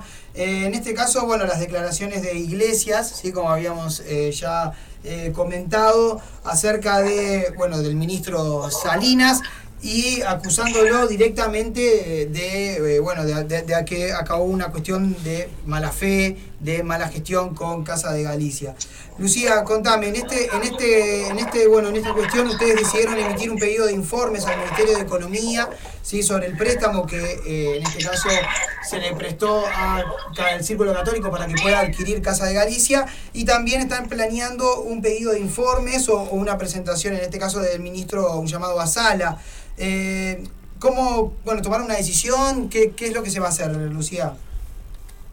Sí, lo cierto es que, claro, ¿no? Frente a la situación este, de, de las denuncias que ha hecho Iglesia, que efectivamente tuvo bastante tiempo en silencio, bueno, y esta última semana ha hecho este, acusaciones muy graves, este, no solo porque, porque acusa al Ministerio de Salud Pública al ministro, sino también este, genera toda una situación muy, muy, muy delicada respecto de la vinculación con el círculo católico y quien es hoy el presidente de ACE, ¿verdad? El doctor Cipriani, este, que también tuvo, previo a asumir, hasta el 2019 era un funcionario de, de mucha jerarquía del círculo católico. Esto es lo que está mostrando que en un proceso que tuvo luces y sombras, y lo hemos dicho desde el principio, acá se agrega una sombra más en donde la, la forma en que finaliza Casa de Gobierno, que es, Casa de Galicia es una decisión del gobierno, ¿verdad? La, la decisión la tomó el Poder Ejecutivo a través del Ministerio de Salud Pública de dejar que el proceso judicial avanzara sin accionar este, ningún tipo de medida y ante esta situación, digamos, este, que, que denuncia Iglesias, el Frente lo que ha hecho es tratar de clarificar. Clarificar primero porque es muy, sería muy grave que el Parlamento no haya recibido la información correcta o toda la información, o eventualmente, como lo ha denunciado Iglesias, este, información este, modificada o falseada, como lo han dicho, ¿verdad? Eso por un lado. Y, y además, haciendo pedidos de informe para tener realmente la información de la institución Banco República, del organismo, que se exprese respecto de cómo fue que se analizó, este, en qué tiempos, bajo qué condiciones el préstamo que se le otorga este, a Casa de Galicia, ¿verdad? Si efectivamente el destino era el que, el que se que ha denunciado el expresidente de Galicia, este, vinculado para adquirir efectivamente la institución. Todas estas cuestiones, además, en un escenario que ya viene desde hace varios meses este, analizándose por eh, importantes en, la gestión de ASA, ¿verdad? A la falta de medicamentos hay que sumarle el, aumento enorme de dinero para comprarle servicios al círculo católico por parte de ASA y otras medidas que ha tomado ASE este, que van dirigidas al círculo católico. En el caso, te voy a poner un ejemplo, en el caso de, del departamento de Colonia, en Rosario en Juan Lacase se cerraron los bloques quirúrgicos de y este, a pesar de tener otras opciones donde este, los pacientes para que sean operados, simplemente se los deriva directamente al círculo católico. Entonces hay ahí una situación que se agrega de irregularidad a todas estas denuncias y que hay que, hay que, hay que tratar de, de echar luz sobre las mismas, ¿verdad? Perfecto, Lucía. Ya Al- Alberto Iglesias había declarado durante el proceso de, de, bueno de, del remate de, de Casa de Galicia que siempre hubo más cierta mala intención del gobierno con respecto a Casa de Galicia, por más que Alberto Iglesias había declarado de que bueno Casa de Galicia si bien tenía sus problemas financieros venía de alguna forma eh, eh, evolucionando. ¿Son específicamente estas declaraciones las que hacen que tomen la resolución ahora de, de- de- hacer la comisión investigadora o de pedir este informe y no haberlo hecho previamente? No, no, no. A ver. ¿O hubo un trabajo por, por, por lo bajo que, que, que de no lo sabíamos? Exactamente, no es que nosotros no hemos tomado una decisión si corresponde o no una investigadora. Nosotros como legisladores tenemos varios mecanismos, ¿verdad? Y ninguno está descartado y ninguno es más este, apropiado que otro hasta que no tengamos eh, muy bien analizado y con mucha responsabilidad la información, porque es muy grave y muy delicado lo que se está tratando. Eso vinculado a estas últimas denuncias de la última semana este, que han eh, este, formulado el, el, el, expresidente Iglesias, ¿verdad? El expresidente del directorio de Casa de Galicia.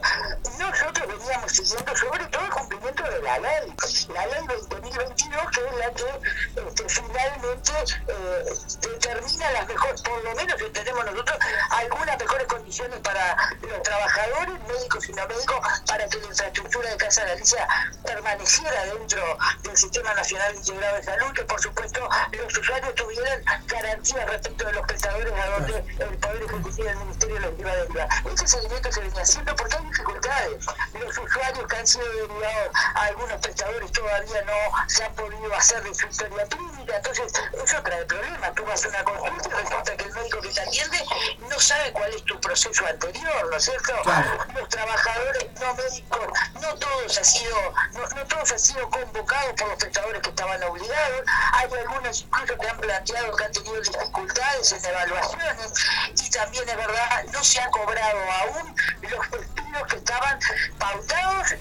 los acordados en el Ministerio de Trabajo y Seguridad Social, en el Grupo 15, que fue también instancia del Frente Amplio que se obligó y se requirió que así estuviera una mesa de diálogo para acordar, ¿verdad? Entonces, esas dificultades las veníamos siguiendo para tratar de encontrar soluciones e exigir al Poder Ejecutivo que cumpliera con la ley. Ahora se agrega este otro problema que tiene que ver con decisiones políticas que eventualmente haya tomado el ministro, el presidente de ACE y que hayan afectado la gestión de la política pública. Después, es verdad, hay otras situaciones que están ya en la justicia que las denunció este, el, el Ministerio Pública y que se van a dirimir ahí. Nosotros en esas cuestiones no tenemos este, ningún tipo de, de competencia ni intromisión, ¿verdad? Perfecto. Es- es muy probable que quizás Alberto Iglesias le, le realice un juicio al Estado, ¿no? Eh, ¿hay, ¿Hay posibilidades de que este juicio de alguna forma pueda ser ganado, dadas todas las circunstancias? ¿Puede generar un gasto eh, eh, realmente importante en las arcas públicas? No, no, yo en eso realmente no, no, si te contestara eso, no, este, estaría realmente hablando sin conocimiento, ¿no? No sé qué elementos puede tener, si, si los tuviera efectivamente que, que podría devenir de, de un posible juicio. La verdad que no, no tendría elementos para, para hablar de eso. Lo ha dicho, lo ha dicho, este, yo creo que ahí hay una situación previa que es este, lo, que ya está en la justicia que hay que, que hay que aclararlo, ¿verdad? Que tendrá que declarar como han declarado ya aparentemente los síndicos y otros este, actores que tuvieron en todo este proceso, ¿no? Bien, y, y pretenden en estos días juntarse con Alberto Iglesias o convocarlo a la comisión en caso de, de que, de que se formase para que pueda brindar info- este- esta información. Una vez que nosotros, te lo decía hoy, nosotros no descartamos ninguna acción, ningún mecanismo. En este momento estamos haciendo un reordenamiento de toda la información a la luz de esta denuncia y de estas, estas situaciones tan delicadas en términos de la gestión de ACE, ¿verdad? Con, con, con, en relación a, a los vínculos entre ACE y el Círculo Católico, a los efectos después de tomar las definiciones que entendamos ser las más convenientes, ¿no? Bien, desde el Frente Amplio en ese, en, bueno, en el momento que se estaba, estaba suscitando esta situación, había propuesto que el ministerio se hiciera cargo de Casa de Galicia por unos meses, mientras, bueno, en este caso se recuperaba la, la mutualista de su situación financiera y poder mantener Casa de Galicia como tal, ¿no? Que sabemos que es muy importante para la comunidad gallega. En realidad era un lugar que más allá de ser una mutualista era un centro también eh, social. ¿Qué, ¿Qué argumentos escribió el gobierno para no dar este andamiento a esta propuesta que ustedes hicieron? No, directamente no lo considero. No considero ese primer proyecto de ley y tampoco considero, al, al- muy pocos días después presentamos otro proyecto de ley en donde era este, ACE que estaba habilitado legítimamente para este, presentarse y adquirir o quedarse con la infraestructura de Casa Galicia, manteniendo socios, manteniendo socios, trabajadores este, y la infraestructura obviamente, incluso con la posibilidad de conveniar, este, proyecto de ley, con prestadores privados. Este, eso hubiera sido una alternativa que nosotros entendemos este, potenciaba la posibilidad de un polo sanitario estratégico en esa zona de Montevideo y del interior, porque muchísimos también pacientes eran derivados a los IMAE de, de Casa de Galicia y tampoco lamentablemente esa propuesta tuvo, tuvo andamiento tal cual estaba planteada. Nosotros decíamos, si el principal acreedor es el Estado, pues bueno, que el Estado gestione y adquiera ¿verdad? las mejores condiciones. Lamentablemente no acompañaron tampoco esa propuesta, así que en virtud de las decisiones que tomó el gobierno, que generó una situación de hecho, bueno, nosotros en el Parlamento, cuando llegó el momento y presentaron el proyecto de ley, que entendíamos no garantizaba tres cosas, ahí decidimos hacer propuestas que para nosotros eran imprescindibles justamente pensando en los socios de Casa Galicia, en la comunidad gallega, lo que significaba Casa Galicia, en los trabajadores médicos y no médicos, en el, sanatorio, ¿no? Pero bueno, el, gobierno tomó decisiones este, que no, no, no- nosotros en su momento, por supuesto que no acompañamos, por eso hicimos esas propuestas que lamentablemente no, no, no, fueron ni siquiera consideradas.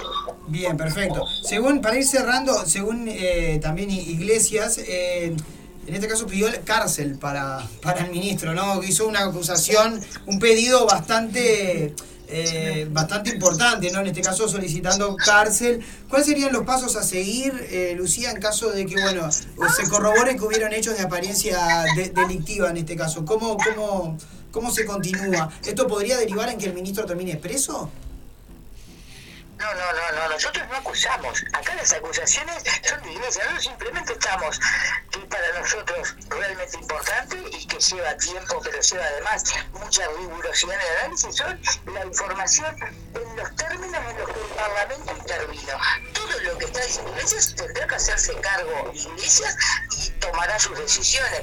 Incluso el ministro también, obviamente, tomará sus decisiones respecto de las acusaciones de Iglesias. Nosotros nos concentramos, ya te digo, en las decisiones políticas que eventualmente hayan eh, planteado una información al Parlamento para la- la- las decisiones que posteriormente acompañaron la ley que hubieran sido incorrectas o eventualmente, como dijera Iglesias, este, de alguna forma modificadas. Pero respecto de estas otras situaciones, nosotros no estamos en esa, en, en esa dimensión.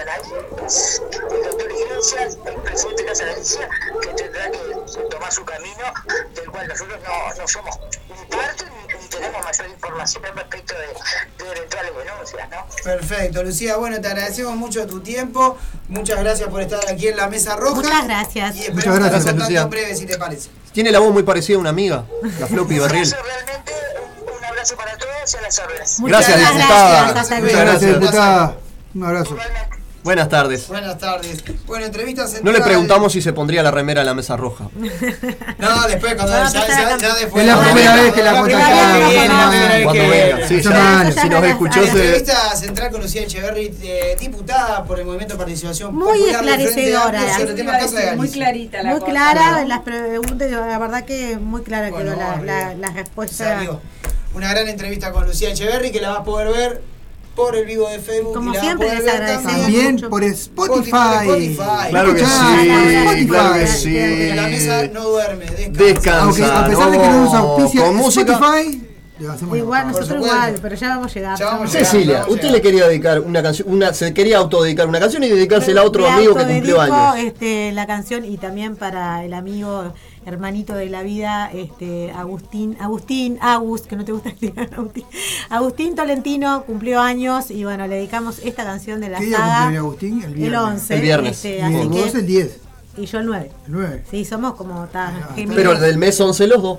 del mes 11 los dos. así que Gran va- canción, se la da eh, del para- disco Vendaval. para el miembro de los Bastas. Del disco Vendaval del 2011, de la saga 2011. 11.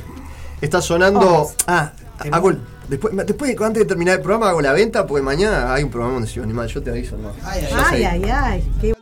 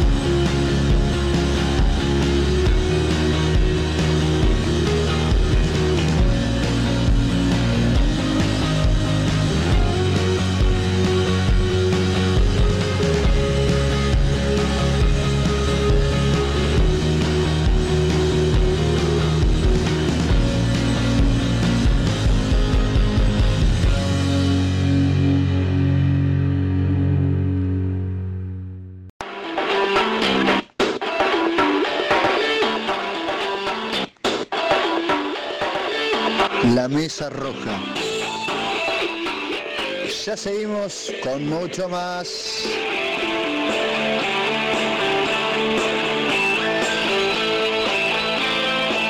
La Mesa Roja no duerme, descansa.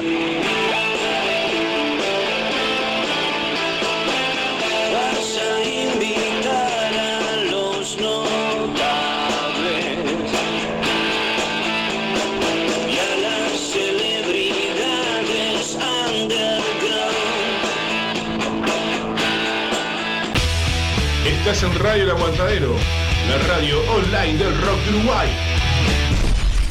Otro lugar. Rock vivo en Tazú. Doctor Roca y Calavera C, juntos por primera vez. Viernes 30 de septiembre a las 21 horas. Entradas anticipadas a 350 pesos. Roca y Calavera.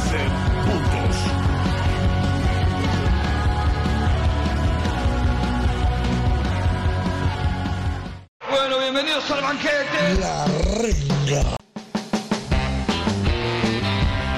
Llegó Marda, alimentos y accesorios para mascotas, todas las marcas y los mejores precios.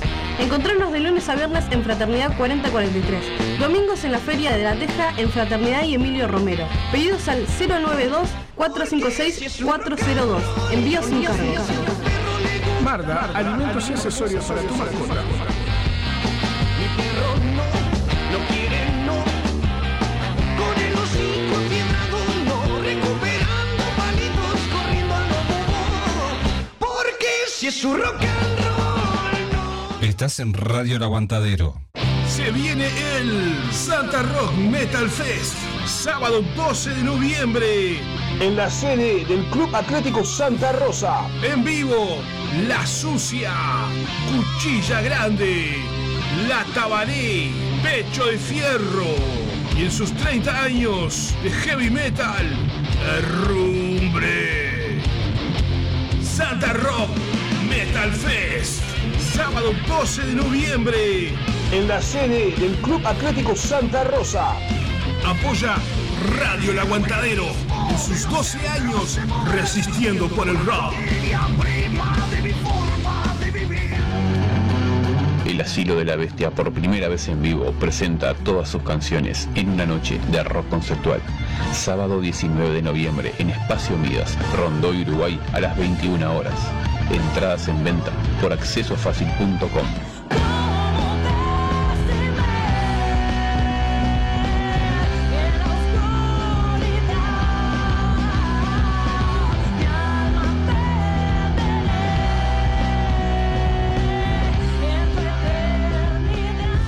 padece de plagiocefalia posicional e hidrocefalia exterior. Necesita de la ayuda de todos para poder viajar a Estados Unidos y realizar un tratamiento en una clínica especializada. Para colaborar con Emma, Brow Caja de Ahorro Pesos número 000 87 1505 00001 Caja de Ahorro Dólares número 000 87 1505 00002 y Colectivo Habitat número 123 716. Desde ya, muchas gracias. Estás en Radio El Aguantadero. Primero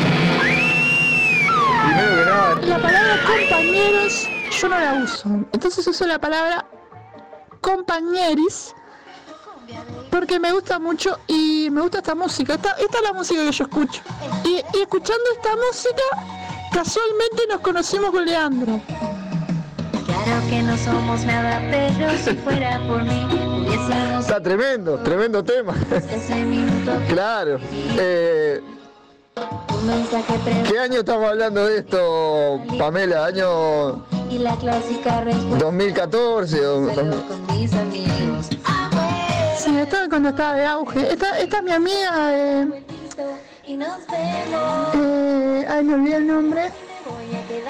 Una genia, la verdad. Eh, mi banda favorita. Es mi banda favorita, la, la sigo escuchando todavía.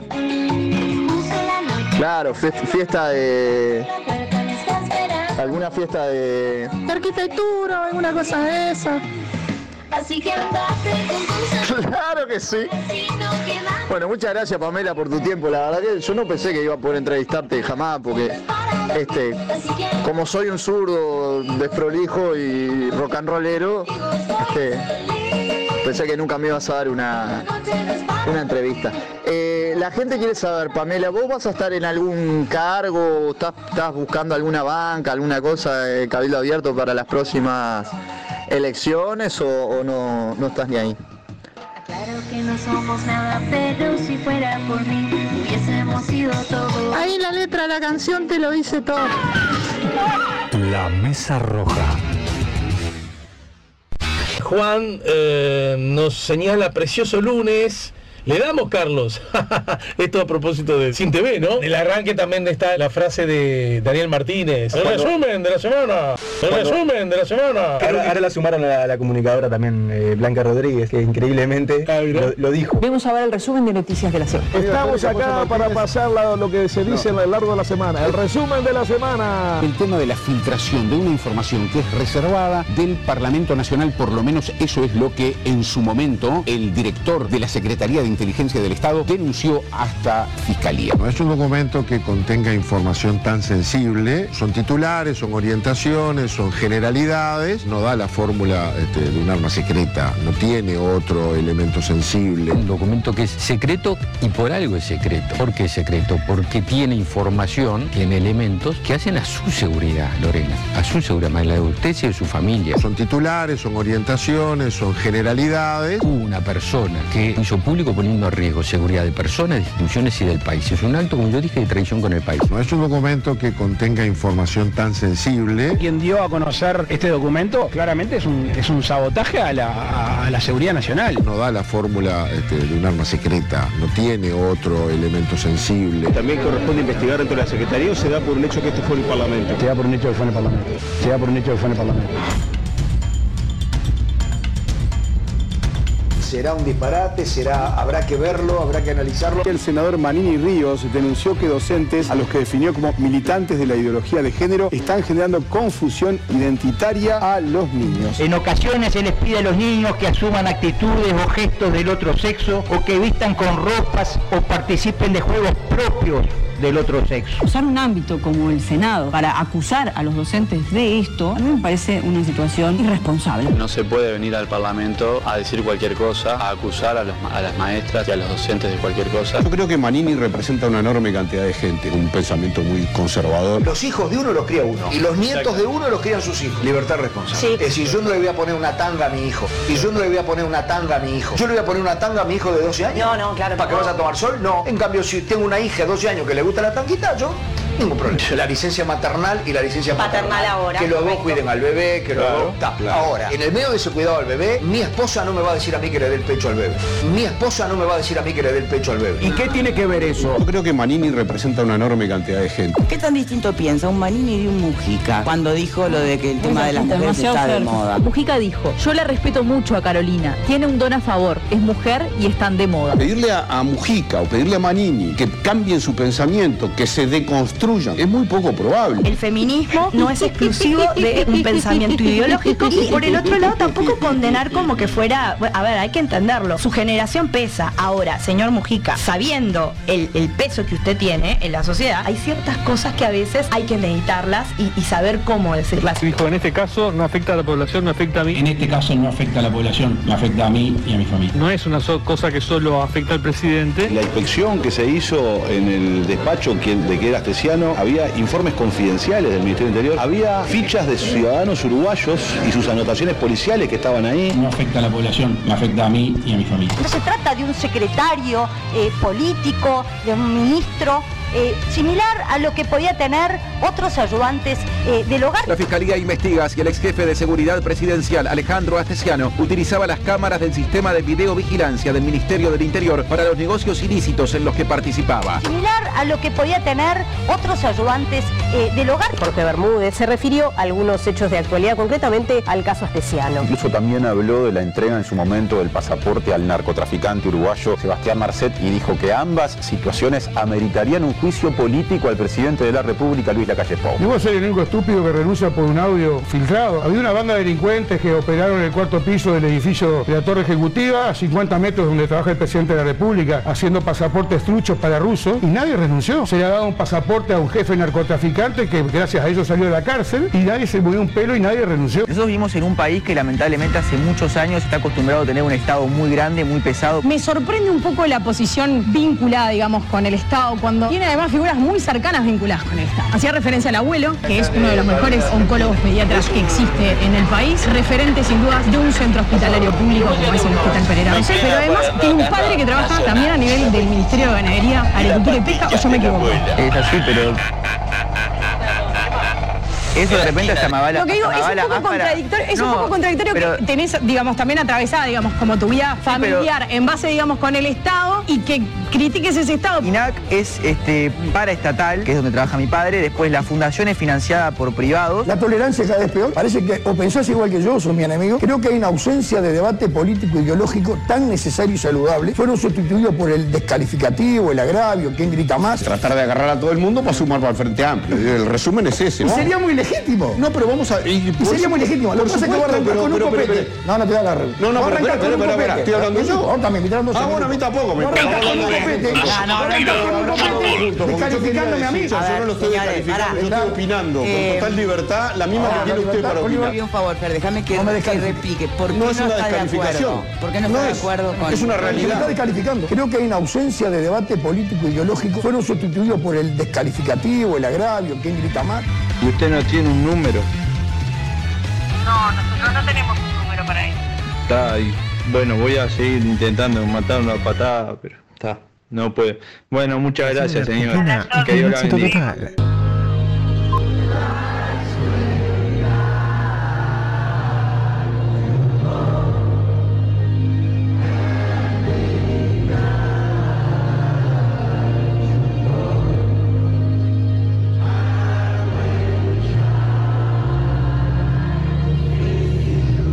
La banda británica consiguió finalizar la serie de recitales que tenía en la cancha de River Plate, marcando un récord histórico al ser el primer grupo musical en conseguir llenar 10 estadios consecutivamente. En ese sentido, durante su paso por Argentina, dejaron por demás momentos que quedarán en el recuerdo de los miles de fanáticos y hasta peculiaridades en las que se los pudo observar, considerando que estuvieron varias semanas hospedándose en el país. Entre ellos tuvieron diversos invitados que sorprendieron gratamente a los miles de espectadores, pasearon por Buenos Aires y hasta quedó abierta la posibilidad de que puedan llegar a volver antes de lo esperado. Fue tan importante la repercusión generada que el propio Chris Martin decidió dar una entrevista exclusiva para Telenoche junto a Bebe Contepomi y Juana Viale, en donde primeramente se tomó unos segundos para expresar su más sentido agradecimiento a los argentinos. Tincho, te pido que si en algún momento me, escuchás hablando así, pégame una piña, ¿está? Dale, sí, sí, sabelo. The reason we wanted to do this interview is just to say thank you to everybody because it's been a very special time for us. Not just one band.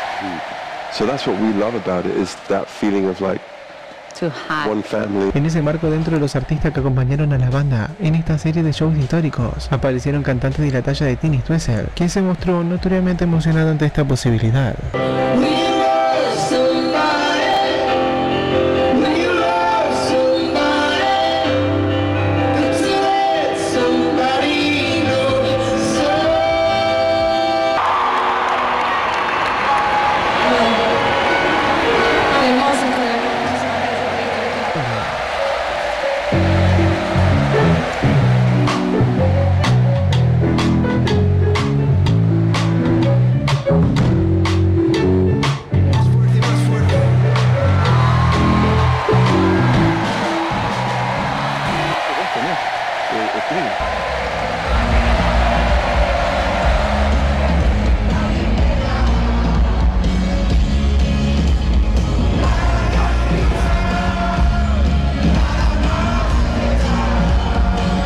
Sentido, Charlie Alberti, en una entrevista realizada con Perros de la Calle, dio detalles al respecto del evento y confesó que Chris Martin considera que el mejor tema de sus shows en Argentina era precisamente el de música ligera. Él me llamó el martes de la semana pasada, no, el lunes de la semana pasada, me llamó eh, por videollamada. Y en un momento digo, ¿qué, querés hacer con música ligera? ¿No? Eh, me dice, no, música ligera es el mejor show que tenemos, el mejor tema que tenemos en el show, no sé qué, es el tema más arriba. Bueno, y le digo, pero mirá que vos tenés, eh, eh, Cris, vos tenés unos temazos, no me jodas. No me podés decir que es el mejor, el mejor tema del show, no es música ligera, tenés otros grandes temas, unas melodías increíbles. No, es el mejor tenés tema del Viva la Vida, tenés Hielo, que no Tenés está mal, de- Chris. Claro. No, no, no, es el mejor tema del show. Y yo, no, tenés mejores temas. Eh, Música ligera es un muy buen tema, pero Sky que no, que sí. sí. Y en un momento me dice, ¿me lo vas a decir a mí que soy el que escucho Soda Stereo? Y le digo, ¿me lo vas a decir a mí que soy el que escucha Coldplay? Oportunamente el propio Chris Martin había hecho esta aclaración en una declaración durante una entrevista realizada en donde contó que cuando tocó música ligera fue uno de los momentos más trascendentales de su carrera artística. And then the other moment was in Argentina where um, my friend had said you should play this song by an Argentinian band called Soda Stereo, a song called Da Musica Ligera. And we played that and that was probably the best musical feeling of, my life ever. Asimismo, un detalle que se volvió viral entre los fanáticos fue que el cantante tomó la decisión de llevarse tatuado en la piel la emblemática frase Gracias totales que acuñó el propio Gustavo Cerati como modo no solo de homenaje, sino también como marca de lo que significaron estas 10 presentaciones en Argentina. Pero también hubo espacio para el disfrute, tal y como ocurrió en diversas oportunidades y que quedó evidenciado en las redes del bajista Guy Berryman, quien es el único que tiene cuenta de Instagram, donde venía compartiendo sus visitas a distintos puntos turísticos como el Museo de Arte Contemporáneo de Buenos Aires, el Mercado de Pulgas y un local de zapatos de cuero hechos a mano. En ese contexto ocurrió que el propio Chris Martin decidió visitar un local de instrumentos musicales y hasta se puso a zapar junto a los empleados en un momento que quedó para la historia.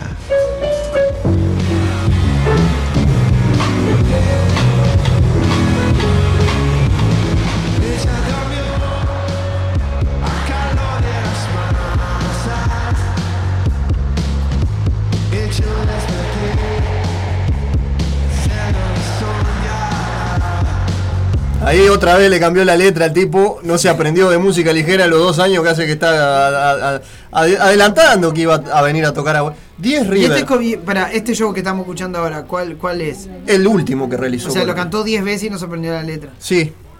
Tremendo, tremendo. No le podemos dar palo al Maca, viste que siempre le erra una. No, no, está loco. Bueno, una, un aplauso. equivoca Chris Martin, olvídate. Un aplauso para toda la gente que, que realmente compró su entrada sabiendo que está en un país en crisis, ¿no? Y toda la gente de Uruguay que también cruzó el cruzó charco para ver a Coldplay. para ver a Coldplay cuando dijo que iba a venir a Uruguay y canceló Bueno, la pará, fecha. pará que me Buenas estás tardes. usurpando el espacio. ¿verdad? No. No, no. ¿Cómo no?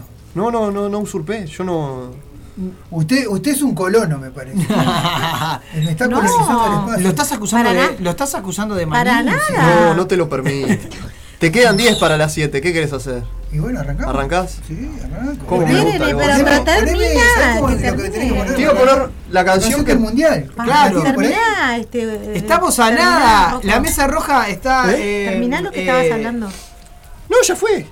Estábamos comentando Sí, nada más. estábamos comentando Ah, de la visita que- de Coldplay boludo. Perdón, Sí, pensé en que habíamos entrado y, te habíamos Ah. cortado tu columna. No, no, no es mi Ah, columna. está, no. perfecto. Estábamos Ah, perdón, come- perdón, perdón, simplemente para la gente para ubicar un Para, para ubicarnos a nosotros, a la gente no, porque la gente estaba escuchando el La gente programa. está Estábamos, escuchando. estábamos comentando la visita de Coldplay a Argentina. Somos un equipo muy gran- grande. Sí, somos, somos un gran equipo.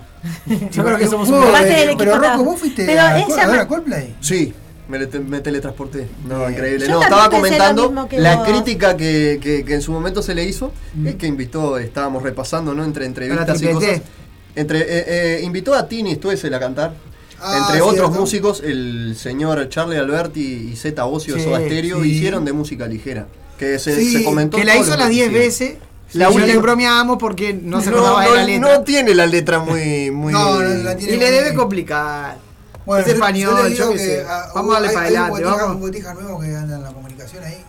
Hay algo. Eh, Mau- Mauricio Rodríguez, eh, si podés, eh, leete la nota que hizo. Él lo entrevistó. Ah, No, estuvo, estuvo, no, hizo una... una crónica, una reseña. El vivo, el vivo, por favor. Me ahí. encanta, me encanta. Bueno, Este, Cuarto pero es interesante eso, Roja. sí, de que tanta gente con la crisis enorme que hay en Argentina haya... haya 10 ido. River, es- es un eran récord histórico. las 10 entradas. River. 10 River Eran caras las entradas. Y otro dato, Tini Stuessel es la primera mujer en llenar el, acá- el estadio centenario. Sí.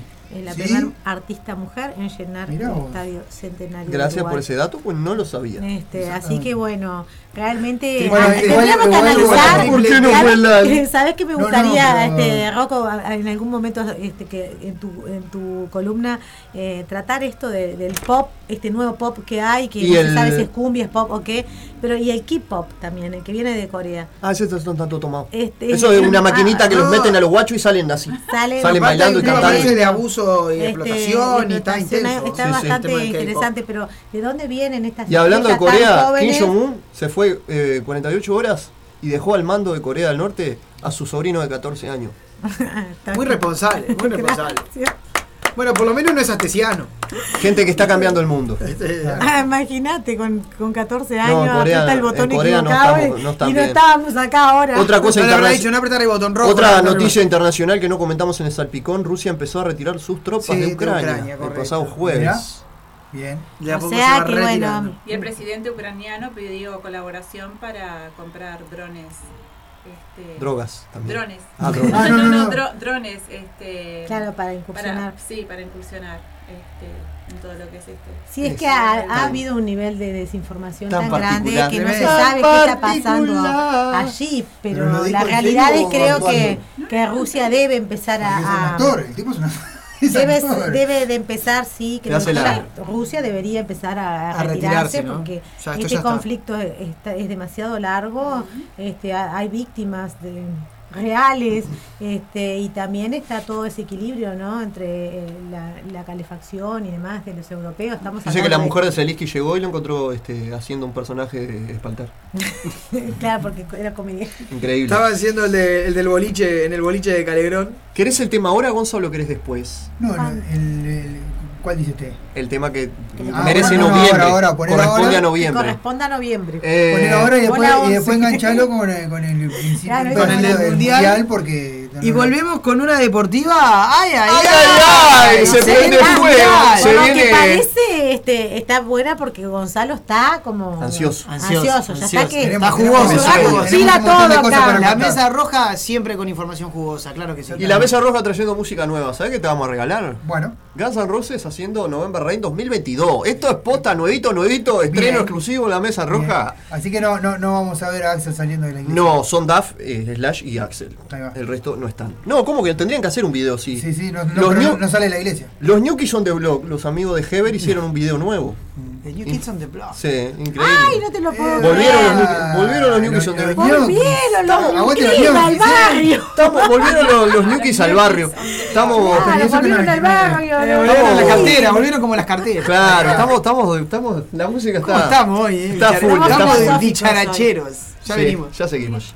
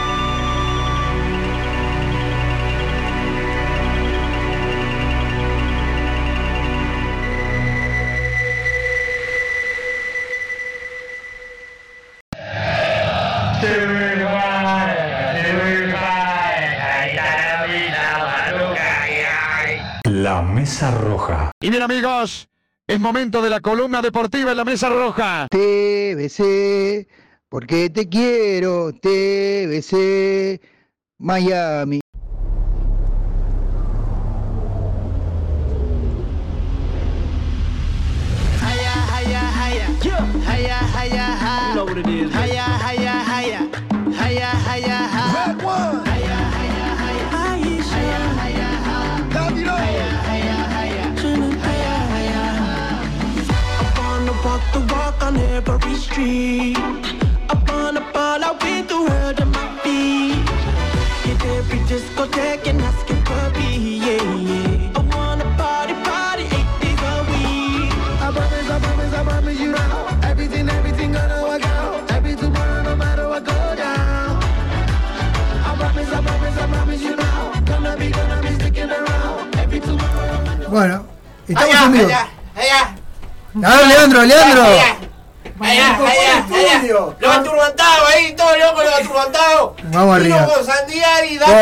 Pero Leandro, no va de ninguno de Sudamérica al mundial. Ya te voy a dar la lista ahora. No citó a ninguno de Sudamérica, te aviso. Pero para el próximo estamos. Ahí va, sí, sí, Sí, obvio. para el próximo estamos. Vuelve, vuelve Ibu, Gianni Bismarck. Ah, bueno. Le mandamos un abrazo al Claudio Guibú. No, un abrazo a nuestro compañero que. Vamos, vamos, todo para ahí. que- Todo ahí. Pobre, lo tenemos. Un ¿qué? saludo le hemos Fuiste mandado. a ver, fuiste a el otro día, ¿no? Sí, no Estuviste fui, a ahí, Col- te no vi. fui a Coldplay porque son caretas. Me fuiste a ver Lobato. Y pero, pero el Rocco fue a ver. Pero no me gustó yo. No, No, no, no, ¿qué- Lobato. qué Porque el rojo se escuchaba más que el Mateo que canta dos y todo. Bueno, pero, pero Leandro, el Rocco fue a ver a Coldplay. Porque es careta. El roco te meto Yo. ¿qué que te diga el show que disfruté más el sábado? Mm. De todos los que hubo, Mm. el de Cuchilla Grande. Que son de metal, pero. Ah, no, eso toca, no, está. está. No, no, el, el 17. Ah, se pasó la fecha. Sí, el 17 de diciembre. Clima, que al final, mire. No llovió nada. No llovió nada. No pasó nada. Bueno, El único día que llueve es cuando hace el festejo el Gonza. exactamente, exactamente. Ah, todo mal. Muchas gracias, Leandro. Yo sé que usted fue lo- las dos fechas, lo vi ahí. Vos en la tenés que decirle a la muchacha aquella morocha que se calle un poco, porque habla mucho. Le anda atomizando ahí, no, no. Bien, bueno, vamos a comenzar la sección deportiva, señores, porque arrancó A ver. la fiebre mundialista, porque, bueno, Ay, ay, ay. se dieron los 26 nombres que estábamos tan- todos esperando. Quedan 10 días. Y bueno, la lista. entre jueves y viernes fue un bombardeo. Sí, miércoles, miércoles, jueves y viernes Fue un arrancó. bombardeo de listas. De, De listas, de- sí, sí. Porque todos Ah, los el, países. mier- el miércoles arrancó Brasil y ahí fue todos atrás. en cadena, una cosa Sí, sí, sí, impresionante. sí, sí. Todo, Brasil que cita a Dani Alves nuevamente, ¿no? Sí, Con sí. 39 años. Increíble lo de Dani Alves. Una Sí. gran trayectoria. Una eh, gran trayectoria, gran Dani Alves iba a la escuela, eh, a la escuela con mi primo. ¿Así? Sí. Allá en Rivera. Ah, eso te- Bien, Impresionante. Bien ahí. bien ahí. Bueno, vamos Tenía, a. tenía 10 y estaba en, en octavo de. Bueno, vamos a. Ya estaba adelantado el plan Sí, de- estaba, estaba al, adelantado al gobierno. al ya. actual plan de Ya este- la- a la reforma educativa. en la reforma educativa de este, de este gobierno. Bueno, vamos a dar los nombres que eligió el entrenador uruguayo. A- Ahora después vamos a hablar, bueno, a debatir y hablar de los nombres, ¿no? Pero bueno. Eh, los arqueros, eh, Mulera, Roget, eh, y no hay sorpresas ahí, y eh, Sebastián Sosa. Bien. ¿Pa' qué Esos va? tres. De aguatero va Sosa. Sí, sí, No, Sebastián a ver, el golero es una opción por si de repente le pasa algo a uno, a uno de los dos goleros. Necesitamos un suplente. Como Claro. Castillo, ¿te acordás Castillo fue? Claro, que era Castillo tres. se desmayó cuando la tanda No. Se accidenta uno, le sacan roja a otro. Claro. Claro, pues se lesiona uno, o sea, necesitas tener un repuesto siempre. Sí, sí, Creo sí. que son los tres mejores Pero goleros no tiene que formar en este mundial para que se nos lesione el golero. Sí, sí, sí, sí, sí. Son Bueno, bueno, se, se- se vienen, se vienen lesionando jugadores. 900 Siga, siga, Bueno, seguimos. Eh, los defensas, José María Jiménez, Sebastián Cuates, Diego Godín, Martín Cáceres, Ronald Araujo, Guillermo Varela, que tiene la eh, histórica increíble. Sí, situación de que no ha jugado ni un minuto de eliminatoria. El tipo eh, hace dos mundiales que no juega un minuto, ni un minuto de eliminatoria y va a Y dos va mundiales. mundial. Pero es Eh, Varela. Es Varela. Y un Varela a Uruguay le trae suerte. Sí, obviamente. Aparte de Necesitamos un Varela, este, José Luis Rodríguez, el Pumita, que es otra de las opciones porque los dos principales laterales de la selección uruguaya Están lesionados. Así que Aparte, su- se es apeló a lo. increíble, ¿no? sí, sí, Porque yo- el lateral es como una especie en extinción. Sí. O sea, no, no, no existen laterales. Creo que es una posición que, que es poco atractiva y que los jugadores terminan siendo laterales más por, por opción. Digamos, Sí, la mayoría, que- bueno, o sea, más, más, más- más por, perdón, al revés, más por obligación Sí, sí, que por opción. que por opción, claro. Eh, y bueno, el caso de mi primo que, que jugó de lateral un montón de tiempo, cuando él es, él es en realidad eh, volante o delantero, y jugó, debutó en Fénix, a Fénix le faltaba un lateral y bueno, andaba al lateral.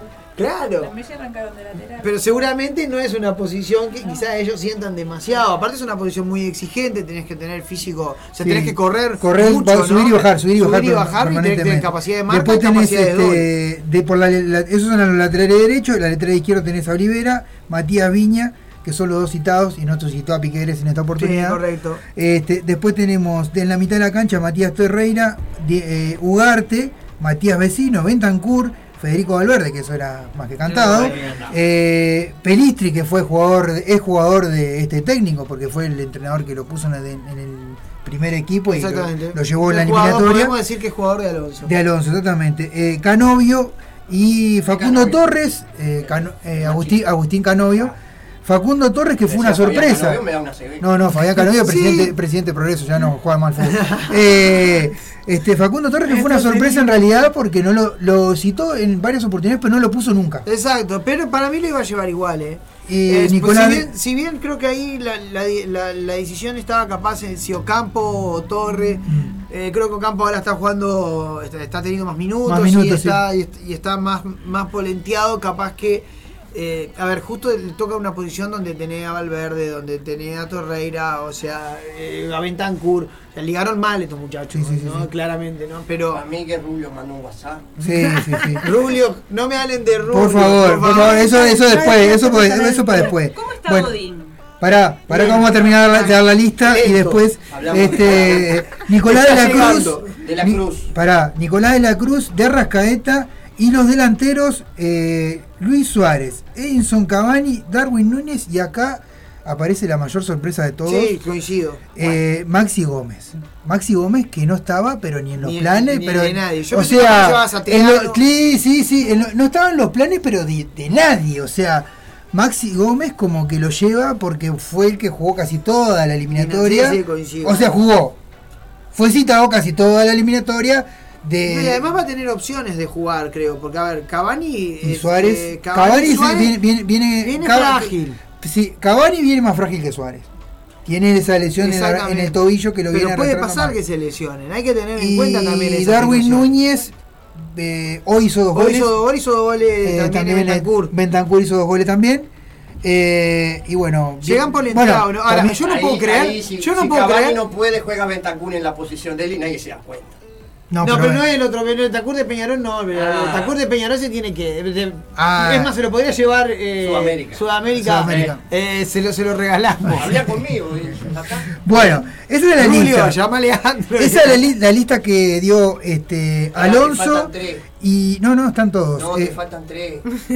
Corsi con la camarita. Sí. Botija y el mate. y el mate. Ahí tenés los tres. No, y el loco Abreu también que va con la El camarita. loco Abreu también va. Va con la Sí, camarita. no sé, porque lo, Loco Abreu encontró Ah, no, ahora está, está- está- trabajando, es verdad. Eh, Bueno, encontró trabajo, encontró no, eh, agarró de técnico, no encontró trabajo. encontró tra- el César Vallejo del Perú. Escuchando el- el- los, los nombres de todos los citados, así como cuando está por terminar la lista, y pienso en lo que están haciendo en el exterior, me entra así como un nudo en el estómago.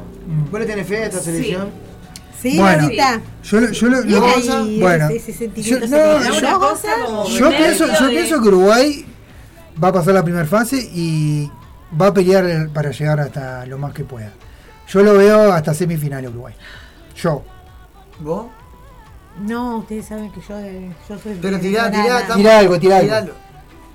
Yo creo que llega hasta los cuartos de final. Bien. Bien. ¿Y ¿Tenés vos, ahí y vos, Leandro? ¿A Samoa Gigán juega? Sí. No, sí juega, juega. Sí, juega, sí. juega. Y dijo que, que ya había perdonado a, lo a, que- a Luis Suárez. A Luis Suárez. Que él si hubiese, si hubiese sido él, le reflexionó que si hubiese pasado al revés, él hubiese hecho lo mismo. Lo mejor que puede hacer, porque si lo perdonaron a él. Claro. Sí, volvió- claro. Sí, sí, sí, cuando volvieron lo Bueno, mataron, cuenta que después de la errar dos pasó muy penales. mal, que la pasó de- muy mal. de- después de errar dos penales, si no lo mataron, está bien. Bueno, eh, ¿y usted, No. Martín, qué opina? Y yo creo que Uruguay va a pasar la fase en forma dificultosa, pero la va a pasar. Pues son tres enemigos, ¿viste? Son, son, son selecciones difíciles. Los tres no tienen yo, yo me tengo fe contra Italia, me- bueno, Italia no clasificó al mundial, pero digo, me, me tengo fe contra Francia, me tengo fe contra Inglaterra, me tengo fe hasta contra Brasil, contra Argentina. Y con Australia. El problema son estas selecciones que son eh, que son media, que practican un fútbol quizá parecido al nuestro, como Co- Corea del Sur, que bueno, juega más, más rápido, ¿no? Pero son selecciones más a nuestra altura, Sí, ¿no? sí. Eh, Corea del Sur, eh, Y eh, la, otra, la otra es, eh, eh, ¿cómo es? Gana. Gana. O sea, Y no sé- Portugal. Y Portugal. Y Portugal. Que quizás, que quizás Pero Portu- Portugal- A ver, Portugal tiene un frío. cuadrazo. Sí, Con pecho eso. frío. Pero va- va- yo- ahora vamos Pero a, claro, a hablar de... que va a resultado clasificar. podría ser esperable Yo- de encuentros así. yo creo más que- allá de que seas uruguayo o no. Va a clasificar y después, Martín. tengo más fe al partido contra Portugal Mm, de que, de que Uruguay le gane a Portugal que le gane a Corea, por ejemplo. sí, sí, sí. Está, pero clasifica y después qué para vos. Y hasta cuarto final llegamos.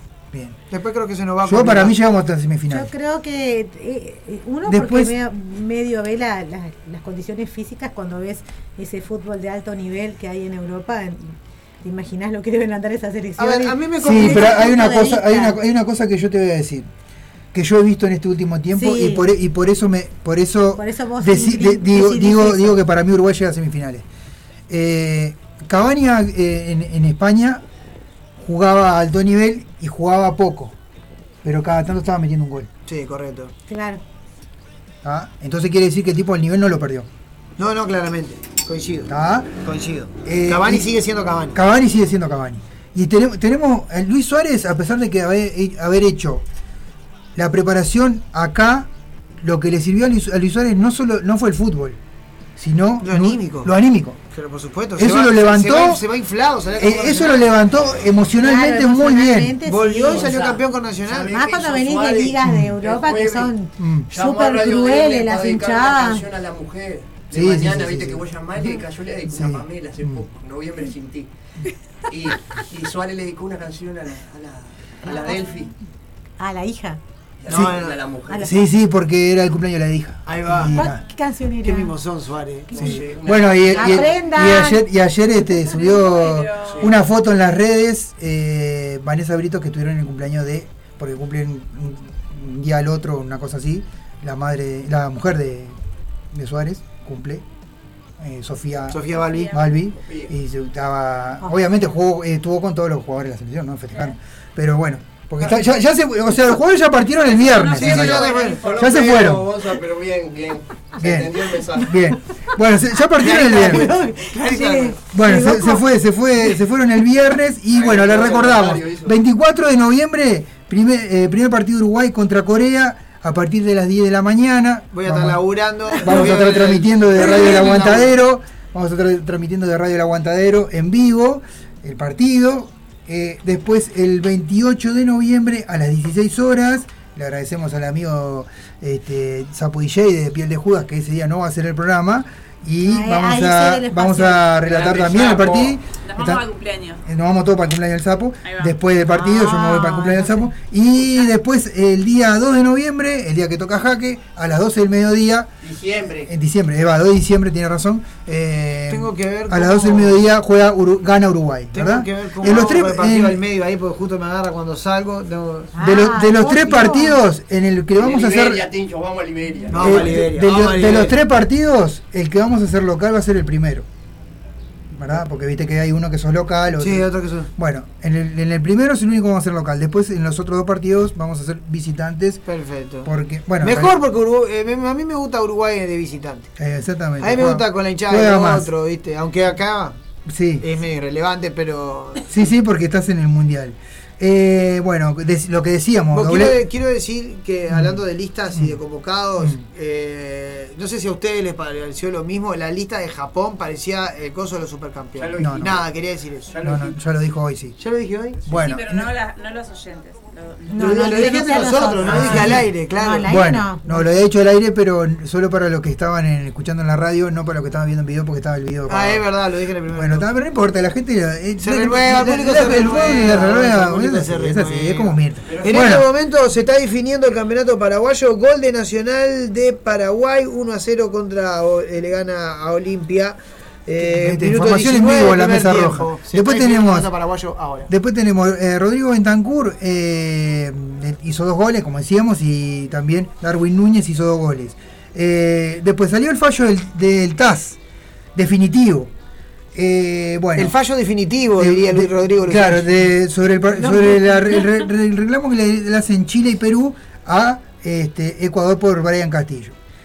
Eh, no cambia nada con respecto a, A este mundial. a este mundial. Eh, Ecuador va a jugar el mundial. Eh, le quitan tres puntos a Ecuador para las próximas eliminatorias, ¿verdad? O sea que gana un Arranca partido. con menos tres. Sí, arranca con menos 3. O sea, si ganan un partido recién van a tener eh, Cero. cero. Así que después, una multa de la Federación de Ecuatoriana por eh, 100 mil francos. O sea, Chile suizos. tenía razón. Pará, 100 mil francos suizos que serían 102 mil dólares, ¿verdad? Y le tiene que entregar a la Federación, la Federación Ecuatoriana, le tienen que entregar a, Chile y a Perú 10 mil francos, o sea, una suma de 10.200 euros a cada, a cada federación. Brian, Brian Castillo podrá jugar el Mundial de Qatar, ¿verdad? Y un récord histórico es que Chile fue eliminado por cuarta vez en un Mundial. Claro, tremendo, ¿no? Tremendo, Tremendo. no, Cada no, vez que va a reclamar perdió, Perdió, perdió. cada perdió, vez que fue a perdió en la cancha, perdió en tribunales, perdió en el TAS, Perdió. No, eh, lo que decías vos tenés razón. En realidad, Pero Chile, pero en realidad Chile. Chile, Chile tenía razón. Eso le pasa. Chile Este tenía pero razón. Es increíble, este fallo le da la razón a Chile. Chile, Chile tenía razón. Tremendo. Es un disparate. En disparate, pero bueno, eh, es así. Es como Eh, un sí pero no, ¿entendés? Porque sí, sí, Chile reclamó para ver si Como diciendo, ¿viste cuando te tocan la Porque espalda? Chile reclamó Sí, los sí, puntos. razón, pero que. Chile reclamó los puntos. Claro. Que con esos tres puntos lo ponían en el mundial. Sí, sí, sí. O sea, podría estar jugando el mundial. estar jugando el mundial, pero Eh, no. Pero, Ah, ¿qué va a hacer? Sí, pero Todos bueno. vamos a ver el mundial. Bueno, menos Chile. se dieron la lista de los 36 jueces que van a dar el mundial. La característica, ¿Hay bueno, uruguayo? Sí. hay un uruguayo. y ¿Uno estamos- solo está bien? Sí, uno solo, solo uno. Y es Andrés Matonte. Uno, de los, va, uno sí, de los peores el jueces de acá. No, ahora te voy a mostrar la foto. ¿Por Es uno, uno peticito, bajito. Es uno de los peores, flaquito. Es uno de los peores jueces que hay acá, pero bueno. Y lo característico de esta lista es que hay tres, tres mujeres, ¿verdad? Ya vamos a decir los nombres de la misma. Eh, Andrés Matonte es este, le voy a mostrar la foto, Martín, para que usted la vea. Ah, sí, sí, yo lo ubiqué, Clarín, trompeta. Ahí va, es este. Usted, Leandro, que a usted le gustan los jueces también. Bueno, eh, después tenemos a Lo de fiscalía, lo, lo de fiscalía. Yoshimi, pará, Yoshimi Yamakida de Japón, eh, Stephanie Frapper de Francia y eh, Salima Muka- Mukasanga de Ruanda. Esas bien. tres son las tres juezas que eh, Van a estar en el- van a estar en el mundial. el mundial, perfecto. Convocadas para el mundial, tres mujeres. Eh,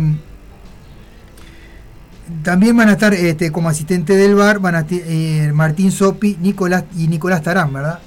Y, Leo- y también estará Leodán González. Le- Muy bien. Esos tres jueces van a ser asistentes del bar. Este, bueno, después tenemos Sí. una, una, una, una, una noticia que le vamos a dar Pero ahora. ese bar está prohibido en el Qatar. Claro, Qué aburrido va a ser el mundial para la gente que vaya. Ay, me parece que ir a Qatar. Bueno, no pará, te voy, a dar una, te, voy a dar una noticia que eh, sería una, no- una noticia que uno da y después pone el, famo- el famoso meme ese de Jurassic Park que dice, bueno, sí, ¿quién tiene hambre? Bueno, una cosa así. El cantante Jorge Nasser dejó claro que está enojado con la lista de, que dio Diego Alonso. Bueno, sí, ¿quién tiene hambre? Bueno, es una cosa así, ¿no? Está bien, bien por Nasser. Sí. por nada, se sigue sacando discos. Sí, Nasser. yo, hay de algunas- yo hay- hay algunas convocatorias que Que, que que no sé si no entiendo, pero por ejemplo, eh, yo, yo sé que he citado a Godín, por ejemplo, ¿no? Sí. y creo que Godín tiene que estar en el plantel. Ahora, Godín no es titular No, obviamente. y lo va a poner en el titular. No lo va ¿Por a qué poner. Godín? No, no. No va a jugar Godín. Acuérdate, acuérdate que va a Dios, ser. Dios te oiga. Va a ser, una- va a ser un Lugano en su última etapa que le dejó José, el lugar a José. A José. Juan, Sí, Juan Godín Godín, y José. Godín está reservado para jugar en cancha cemento. Ahí va. Sí, porque tiene la cementera. Tiene- tiene tiene la- razón. claro. Bueno, vamos a dar la lista de los jugadores que no que se pierden el mundial por lesiones. Increíblemente, eh, hay algo Tremendo que. eso. eh, hay algo que. que se no- sigue jugando, yo no puedo Sí, creer sí, que eso. siga jugando. Eso, no, es increíble que siga Estamos jugando. a 10 días mundial. Menos. Menos, y, A y- ocho y la- días Y estamos. la liga sigue jugando. Y en la li- las ligas siguen jugando. Bueno, hoy se lesionó, hoy se lesionó uno Se- de se- Ecuador. se- y- de Ecuador y otro de Alemania que salieron de la cancha lesi- lesionados, pero se iban a ver si podían estar. Bueno, Gio Lo Celso, eh, Paul Pogba, eh, Colo Canté, eh, Philip Coutinho, Timo Wemer, eh, Ben. eh, Es el alemán. Sí. Ben Chil- Chilwell, eh, Rizzy James, Diego J, que son. Eso, Eh, Di- Diego no, Diego J es, No, es- Diego- eso es otro. Va. Diego, Diego J es de no. Portugal. eh, Giorgio Wingham de Alemania, de Pa- Países Bajos, ahora es Holanda. es. Para mí es Holanda. Jesús Corona, ese es el de la cerveza. Y Sergi Roberto. Sergi Roberto, viste como vos pensás, ¿eh? Sí, todos piensan en la cerveza. Eh, Se- Sergi Roberto eh, no van a estar. Después, el que se confirmó el día de ayer es que Sadio Mané tampoco participa y es una lástima porque era su último mundial. Lo convocó igual. Sí, eh, sí, sí, pero no va Lo a ser- llevaron en la convocatoria, Sí, sí, lo, no- los- lo pusieron dentro de los 26. Sí, pero no, no va a poder jugar. Y hoy se lesionó. Gran James pérdida Ma- para Sí, la selección de Senegal, ¿no? Sí, obvio, obvio. Y después eh, James Madison de, y Carlos Grieso, Carlos Grueso, fueron los que se lesionaron hoy. Carlos Grueso ese de Ecuador. Este, no piensen mal ustedes, Leandro, porque sí, sí, siempre es lo mismo. grande. Este, bueno, vamos a hablar un poco del fútbol local. Eh, ah, bueno, el Diego Alonso ya está en, en ¿cómo se llama? Qatar. Qatar, porque fue a ver el hotel y fue a ver un montón de cosas. Eh, también está Scaloni, que Scaloni fue el hombre que, pregunto, hizo, que hizo la lista más rústica que No, vi. tremendo, la leyó así. Agarró una camarita y dijo, bueno, no van a estar en el Vamos, mundial, Mariano, este, este, este, este, este, Muy bien. Ahora me voy a acostar a dormir. no jodan más, son las 2 de la mañana, me voy a acostar.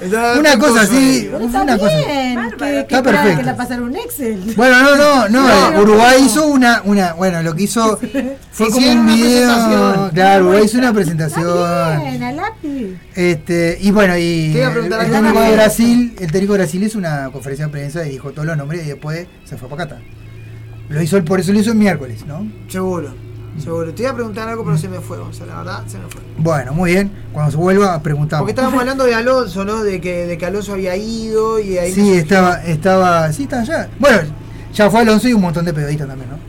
Montón, Claro, sí, un sí, montón pero- de colados aprovecharon. Claro. Alonso, va, vamos, vamos. el Vos, a mí la verdad que me, me parece Este- como que podría. A ver, a, ver, a, a nivel de comportamiento va a ser un mundial muy aburrido. Sí, sí, sí. Bueno, sí, no, eso. Pero hay, hay cosas que no se van a poder controlar, me parece. Pero nada, veremos a ver Pero cómo, vos, cómo va en el transcurso del eh, mundial. eh, ¿Sabes cuál es el problema con, con eso? Son, eh, a ver, muchas veces tienen leyes islámicas, leyes que son realmente extremistas. O sea, Mientras no haya atentado, eh, porque son todos aturbantados, te pueden meter una goma Yo, de ta- pollo y- ta- la- Leandro, estamos en vivo, Leandro. No digas esas cosas, Leandro. Pero eh, mira, Mirá que nos están escuchando de Ah, Qatar, ¿eh? la gente Sí, Yo te aviso. No sé qué escuchando. pasará, cómo se manejar, manejará el caso de un descuido, ¿no? Ah, que vi, vi. cometas algún error. Por ejemplo, las mujeres tienen que andar con.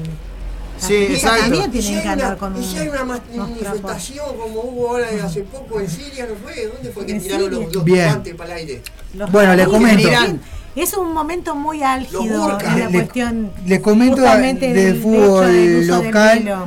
Se va a intensificar, va a haber problemas de verdad. Bueno, Feminismo, ahí, que ahí no. tiene que estar la, la Pussy Radio y la, esta, la, la Bueno, esperemos la esperemos que no. Esperemos que no. Esperemos Vamos a, comentarles un poco del fútbol local. Ahí.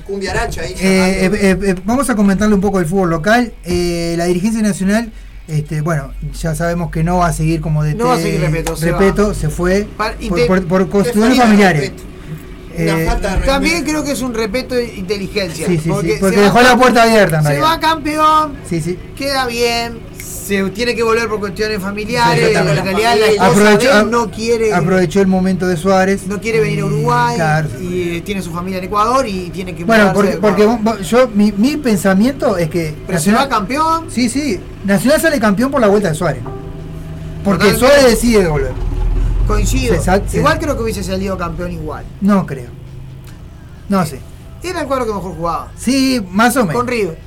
Más o menos. Todo sí, sí, mejor sí. jugaba. Y que el era Nasser campeón. está enojado por eso. Bueno, sí, porque no cito Trump. ninguno de River. Pero bueno, eh, Nacional está atrás de Miguel Ángel Russo.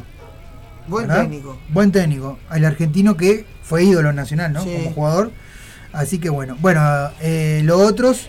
Lo otro es que en la vereda de enfrente no sé de Peñarol. Si, no sé si es un estilo. No sé si es el estilo de Nacional Miguel Ángel Russo. Sí, no sé. Pero. es más rústico. ¿Cuál es Sí, el sí. estilo de Nacional? No, sí, Y sí. Nacional, históricamente, siempre ha tenido. Es una muy buena pregunta. Bueno, ¿qué estilo tiene el fútbol uruguayo? Sí, claro, ya, ahora sí. Ahora sí, ahora sí, ahora sí. Bueno, pará. Hablemos sin saber. Hablemos sin saber. Pará, no, Es pero. interesante lo que está planteando. Es interesante lo que está planteando, tienes razón. Bueno, no, pero pará. Eh, en, en, en, en la vereda enfrente en Peñarol se fue Leo Ramos, o lo Sí. fueron, vendríamos a decir, Sí, lo fueron. fueron una conferencia de En una prensa. conferencia de prensa Eh, bastante- Mirá que antes lo echábamos por WhatsApp. Sí, sí. Ahora lo echamos en una de conferencia de prensa. prensa. O sea, yo no sé si mejoró. Sí. Yo no sé, capaz que, Preguntale Gregorio. capaz que prefiero que lo eche por WhatsApp. Sí, sí, ¿Entendés? sí. Tipo, a que. Pues yo imagino, Leo Ramos estaba en la casa comiendo, cenando, vamos a conferencia de prensa de Peñarol y ahí sentado pongamos a cesar el contrato de Leo Ramos. Y el loco quedó, bueno. ¿Qué comemos mañana, Eh, papá? claro. Hervimos chupino, dijo. Chupín al horno. Bueno, bueno, pará, pero vamos a hablar de lo otro, ¿no?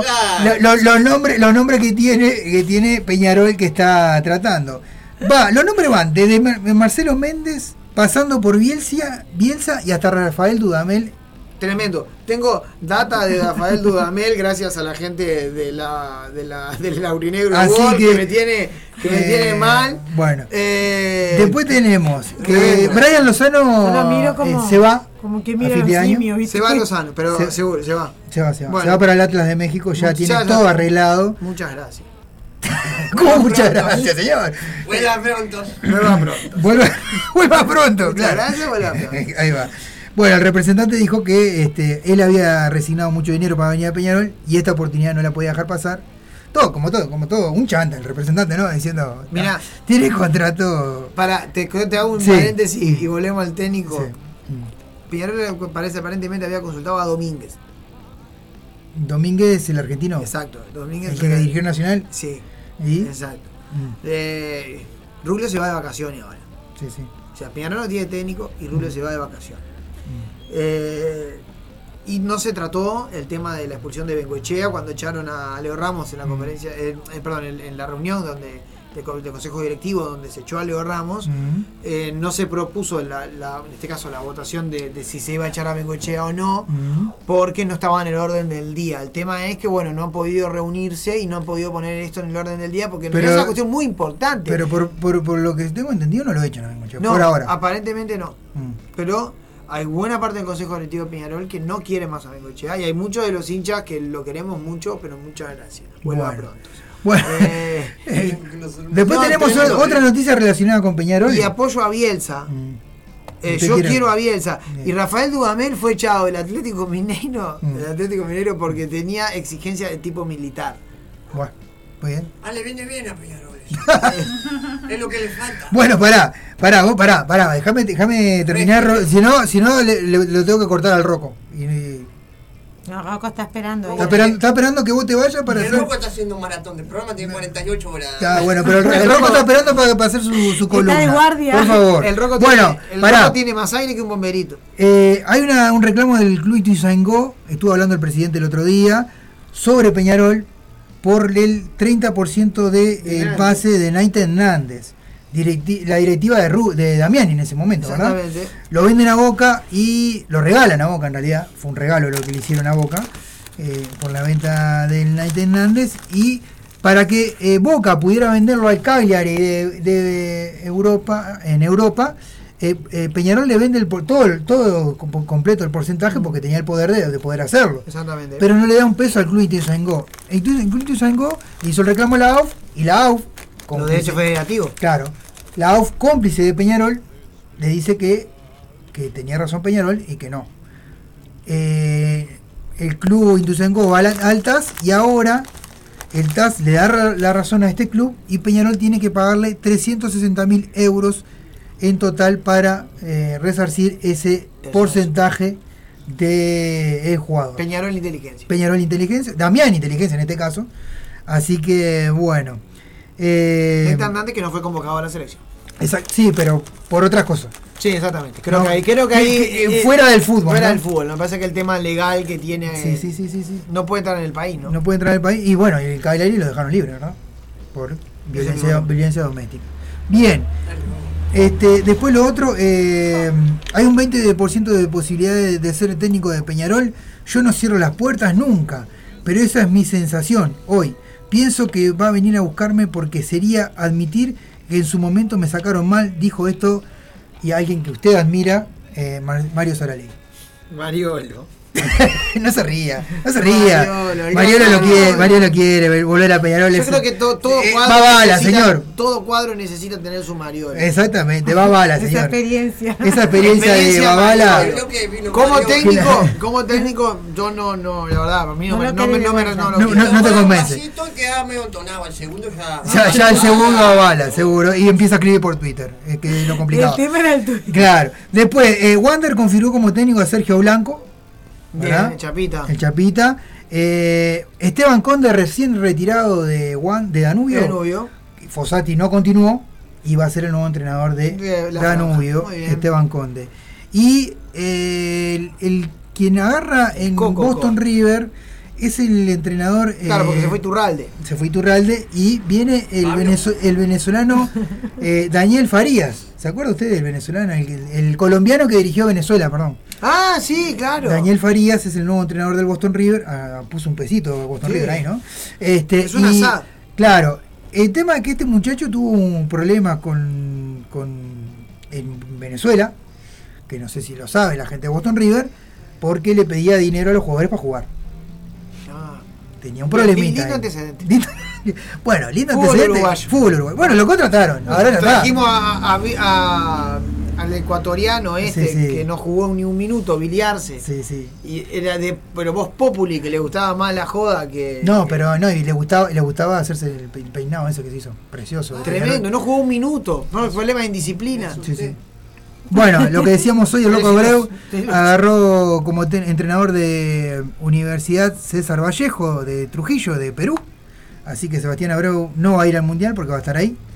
Así que bueno. eh, después tenemos, bueno, vamos a pasar del fútbol al básquetbol. Muy bien. Tenemos la DTA, Porque, porque Atenas no afloja ahí, ¿verdad? Y bueno, ganó Atenas 98 a 79. Para, para, para, para. Marne eh, 70, ah, cayó 70-68 en su reducto. Montevideo eh, perdió con Auriblanco 92-81.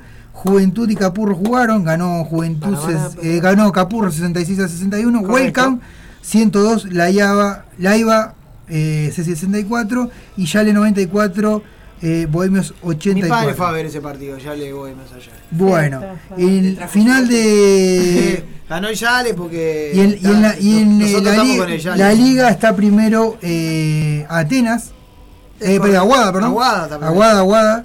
Así el que, aguadita querido está primero. así que bueno, este, para usted que, le, que es aguatero, Exactamente. Bien ahí.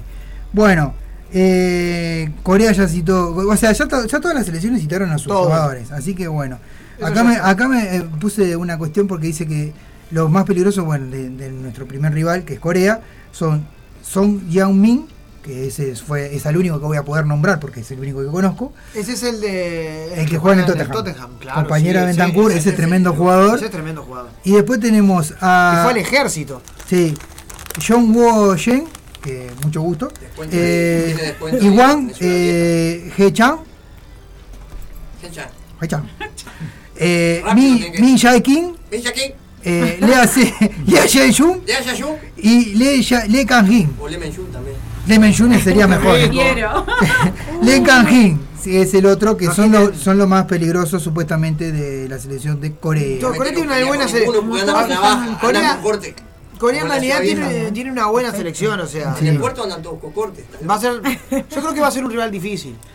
Y De bueno, creo que va a ser un rival después difícil. Pero vos le hablás, eh, eh, va un uruguayo que dice, vos me haces, hablamos con fulano. tenemos con tenemos dos últimas noticias. Ellos van, juegan. Eso vos tenés que sí. Está todo bien. Eh, mira, del fútbol de la segunda división del fútbol femenino estamos hablando. Eh, Montevideo City Torres que salió campeón del torneo de apertura, del torneo de clausura y del uruguayo. Bueno. Por ende del uruguayo, felicitaciones a las gurisas. O sea, fue, fue, eh, Fue- ganó todos los torneos. Una masacre. Una masacre, de- ganó todos los torneos. Del City Talk. De City Talk femenino, que ascendió a primera división. Y vamos a contarles. Selection Football Girls. Eh, y a ver.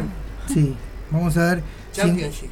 y vamos a poder eh, vamos a contarle un poquitito de la selección femenina de fútbol que se va a presentar en el fútbol 7, están a cuatro días y estas son las jurisas citadas para la selección que se van a enfrentar en la primera jornada. eh, porque tenemos una, una serie que estamos con dos chiles, ¿verdad?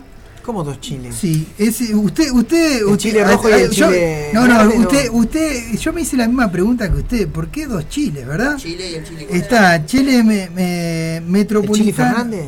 No, Chile metropolitano y el otro no sé por qué otro. Hay dos chiles, no sé, increíble. Esto que, que estamos. Mira, para que encuentren la fotito. Acá está, mira. Chile metropolitano y Chile Concepción. No sé por qué hay dos chiles y la, el otro que integra la serie es Argentina y está Uruguay, ¿no? Obviamente fue el 7 de este campeonato que se va a disputar eh, entre el 17 del 11 y el 20 del 11. O sea que ya arrancó. Tres días ahí. Sí, sí. No, no. Eh, no, 17, eh, perdón. La semana que viene. La semana que viene arranca y las gurisas citadas son. ¿a ¿Dónde está la foto de las gurisitas que estaban citadas? Están por acá. Ya se las digo y terminamos con la sesión deportiva. Si viene el Roco. ¿Qué arrastre tenía? Por ahora acá estoy mirando, hago un paréntesis, Olimpia Nacional se define campeonato paraguayo, sigue ganando 1 a 0 el Nacional, 39 minutos. Eh, está, está intenso, el Olimpia está tratando de, de empatar y, por ahora no lo consigue. ¿Y cómo quedaría entonces? ¿Cuál sería el campeón? Por ¿O ahora no sé partido? porque está jugando también Cerro Porteño, Ah, que está a 3 puntos de Olimpia. Olimpia está primero, está Cerro Porteño a 3 y el Nacional a 4 en realidad. El Nacional es uno de los que está arriba también, pero ya sin chance de campeonar por, por la fecha anterior. Por la fecha En este caso Bueno, definen Olimpia y. Cerro Porteño.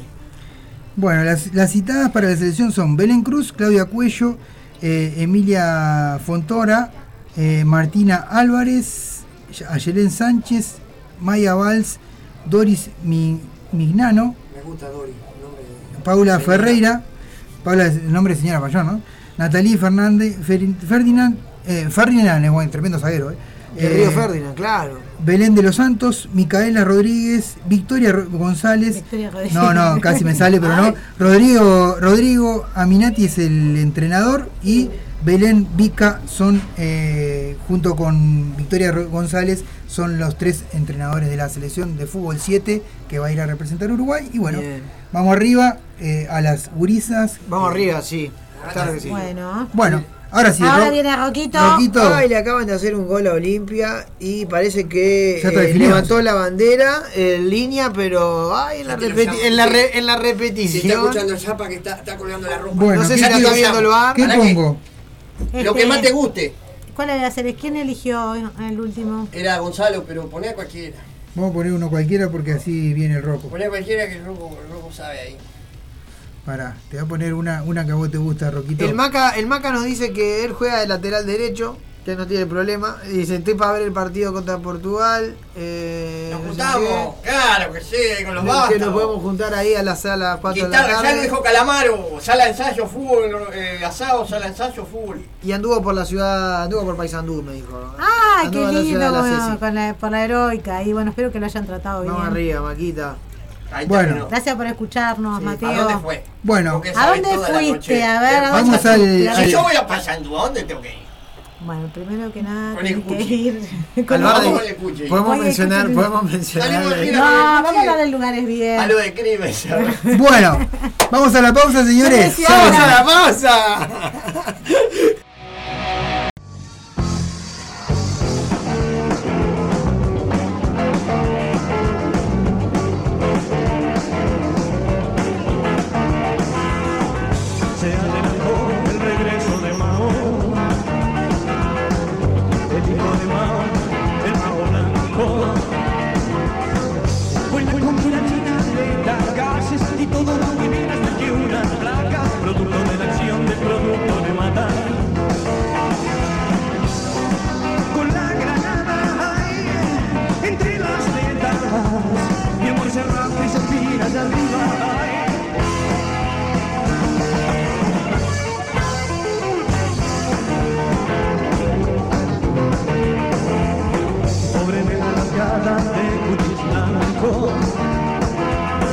Otra vez resfrío boliviano. Confunden las palabras soldado y bandido Flotando en un con mujeres iguales hombres a un blanco herido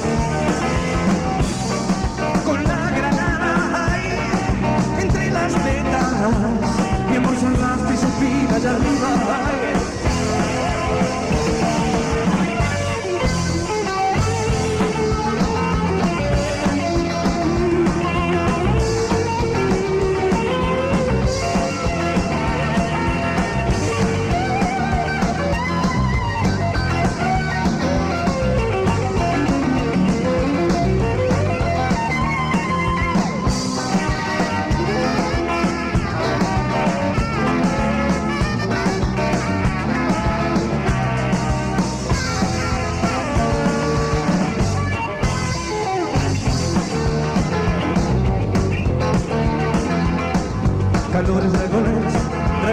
preciosos quemando puentes nuevos de artificio China significa el reino del medio un sendero luminoso la capitalina que adelantó el regreso de Mao.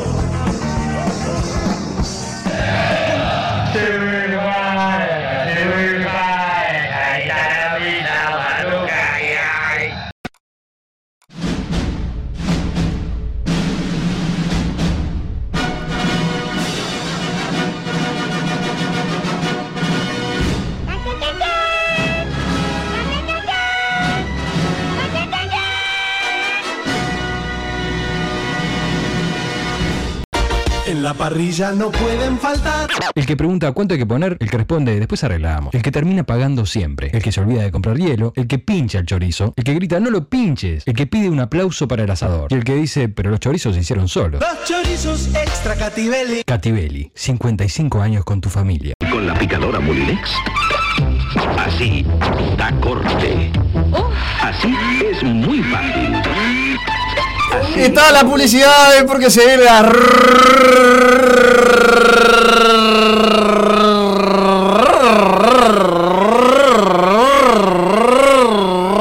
recomendaciones. Claro que sí. Dos, tres, picadora Mulinex. Falta le hace. Con la picadora Mulinex. Así. Así que, para sus platos de cada día, un 2-3 picadora Mulinex. Falta le hace. Garantiza brida. Está asegurado. Por nuestro ambiente, repare su vereda.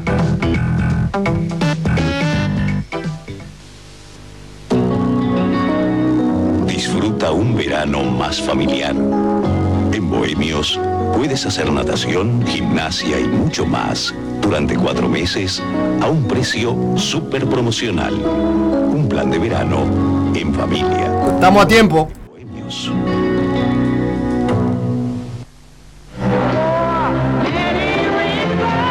Aquí finaliza el horario de protección al menor, por lo que se solicita a los señores padres consideren si es conveniente o no la permanencia de sus hijos frente al televisor. Instituto Nacional del Menor, Departamento de Espectáculos Públicos. Y la última publicidad que auspicia este segmento tan importante en la mesa roja, Belden, sin azúcar.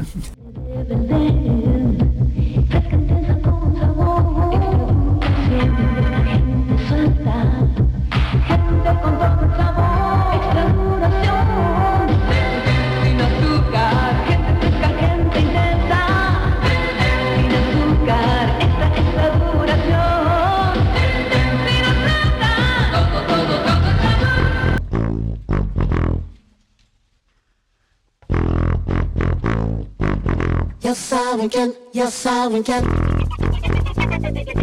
Cuando hay que hablar de cine, el más roquito soy yo. Por su pollo. Entonces, vamos a arrancar con las recomendaciones. Las 34 películas más esperadas del 2023. Así, una atrás de otra, como cachetazo de bobo. Eh, las mejores películas que nos esperan el año que viene. ¿Qué decir? Se vienen cositas. Se vienen cositas. Entre los nuevos estrenos esperamos de todo. Algunas podrían estar entre las candidatas a los Oscar 2023, que se realizarán en el mes de febrero, febrero-marzo, ahí cuando arrancan la escuela, las clases. Con propuestas tan esperadas como la que les contaba hoy más temprano en el arranque del programa, Barbie, dirigida por Greta Gerwig y Margot Robbie, que todos la tenemos muy presente, la Harley Quinn del universo DC. Y también el nuevo trabajo de Christe- eh, Christopher Nolan, gran director si los hay, Oppenheimer. También habrá aspirantes a las películas más taquilleras de la historia y como por supuesto las películas de Marvel que tanto nos gustan, con títulos muy esperados como Guardianes de la Galaxia Volumen 3, entre otras. Para las que como siempre habrá que tener claro el orden cronológico del MCU para poder verlas. También se vienen películas nuevas de DC Comics, que viene perdiendo hace años con Marvel la batalla por quien tiene el podio de las películas de superhéroes más vistas.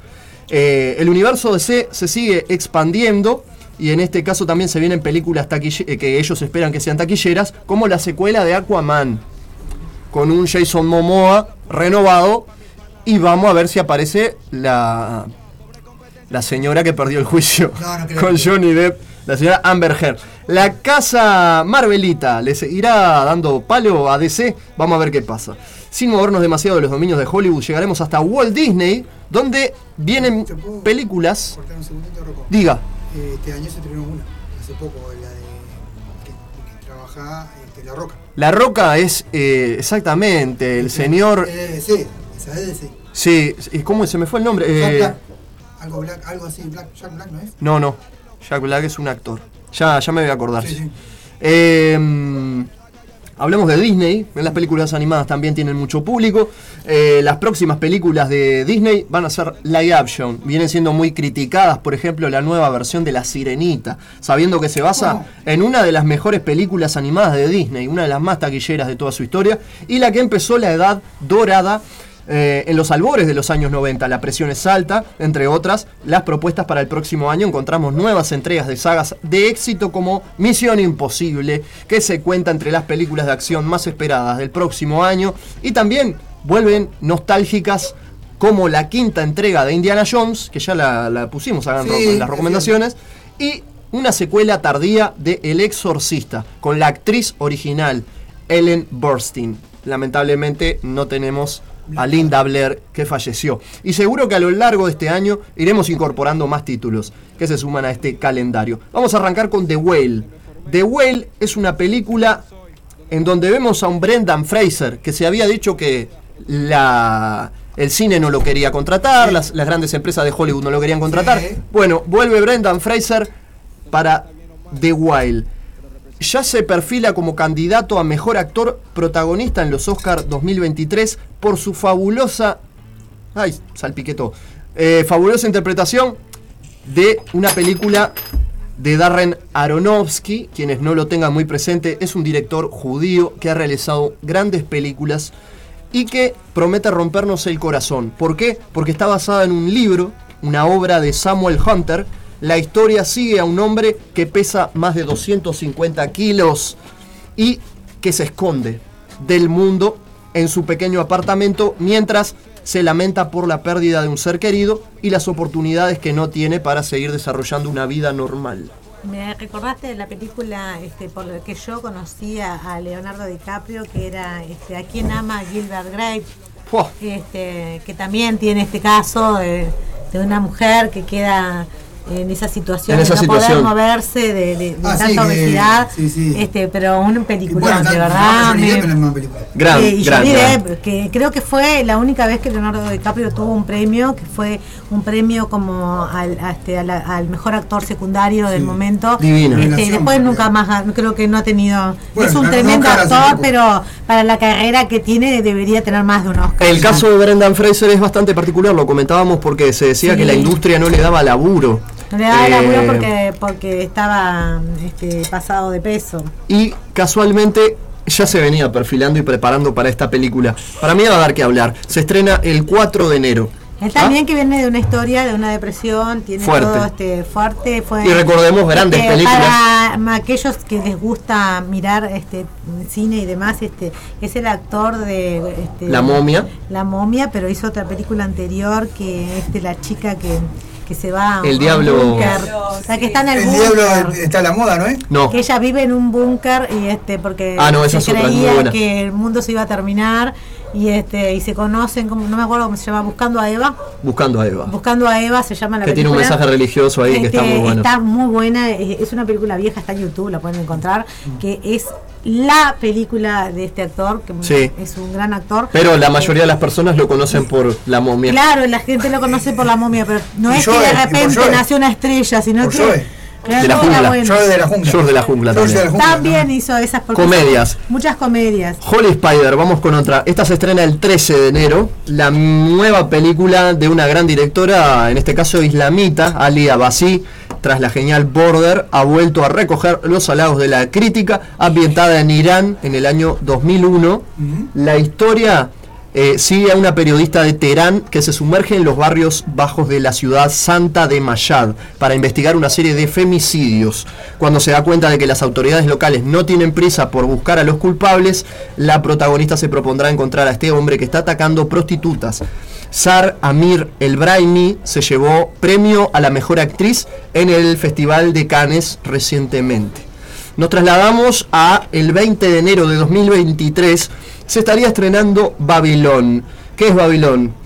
Un misterio es, es Babilón. Babilón eh, se estrena a principios de año y puede ser candidata a los Oscars. Qué hermosa portada. Uno de los próximos grandes estrenos de Hollywood.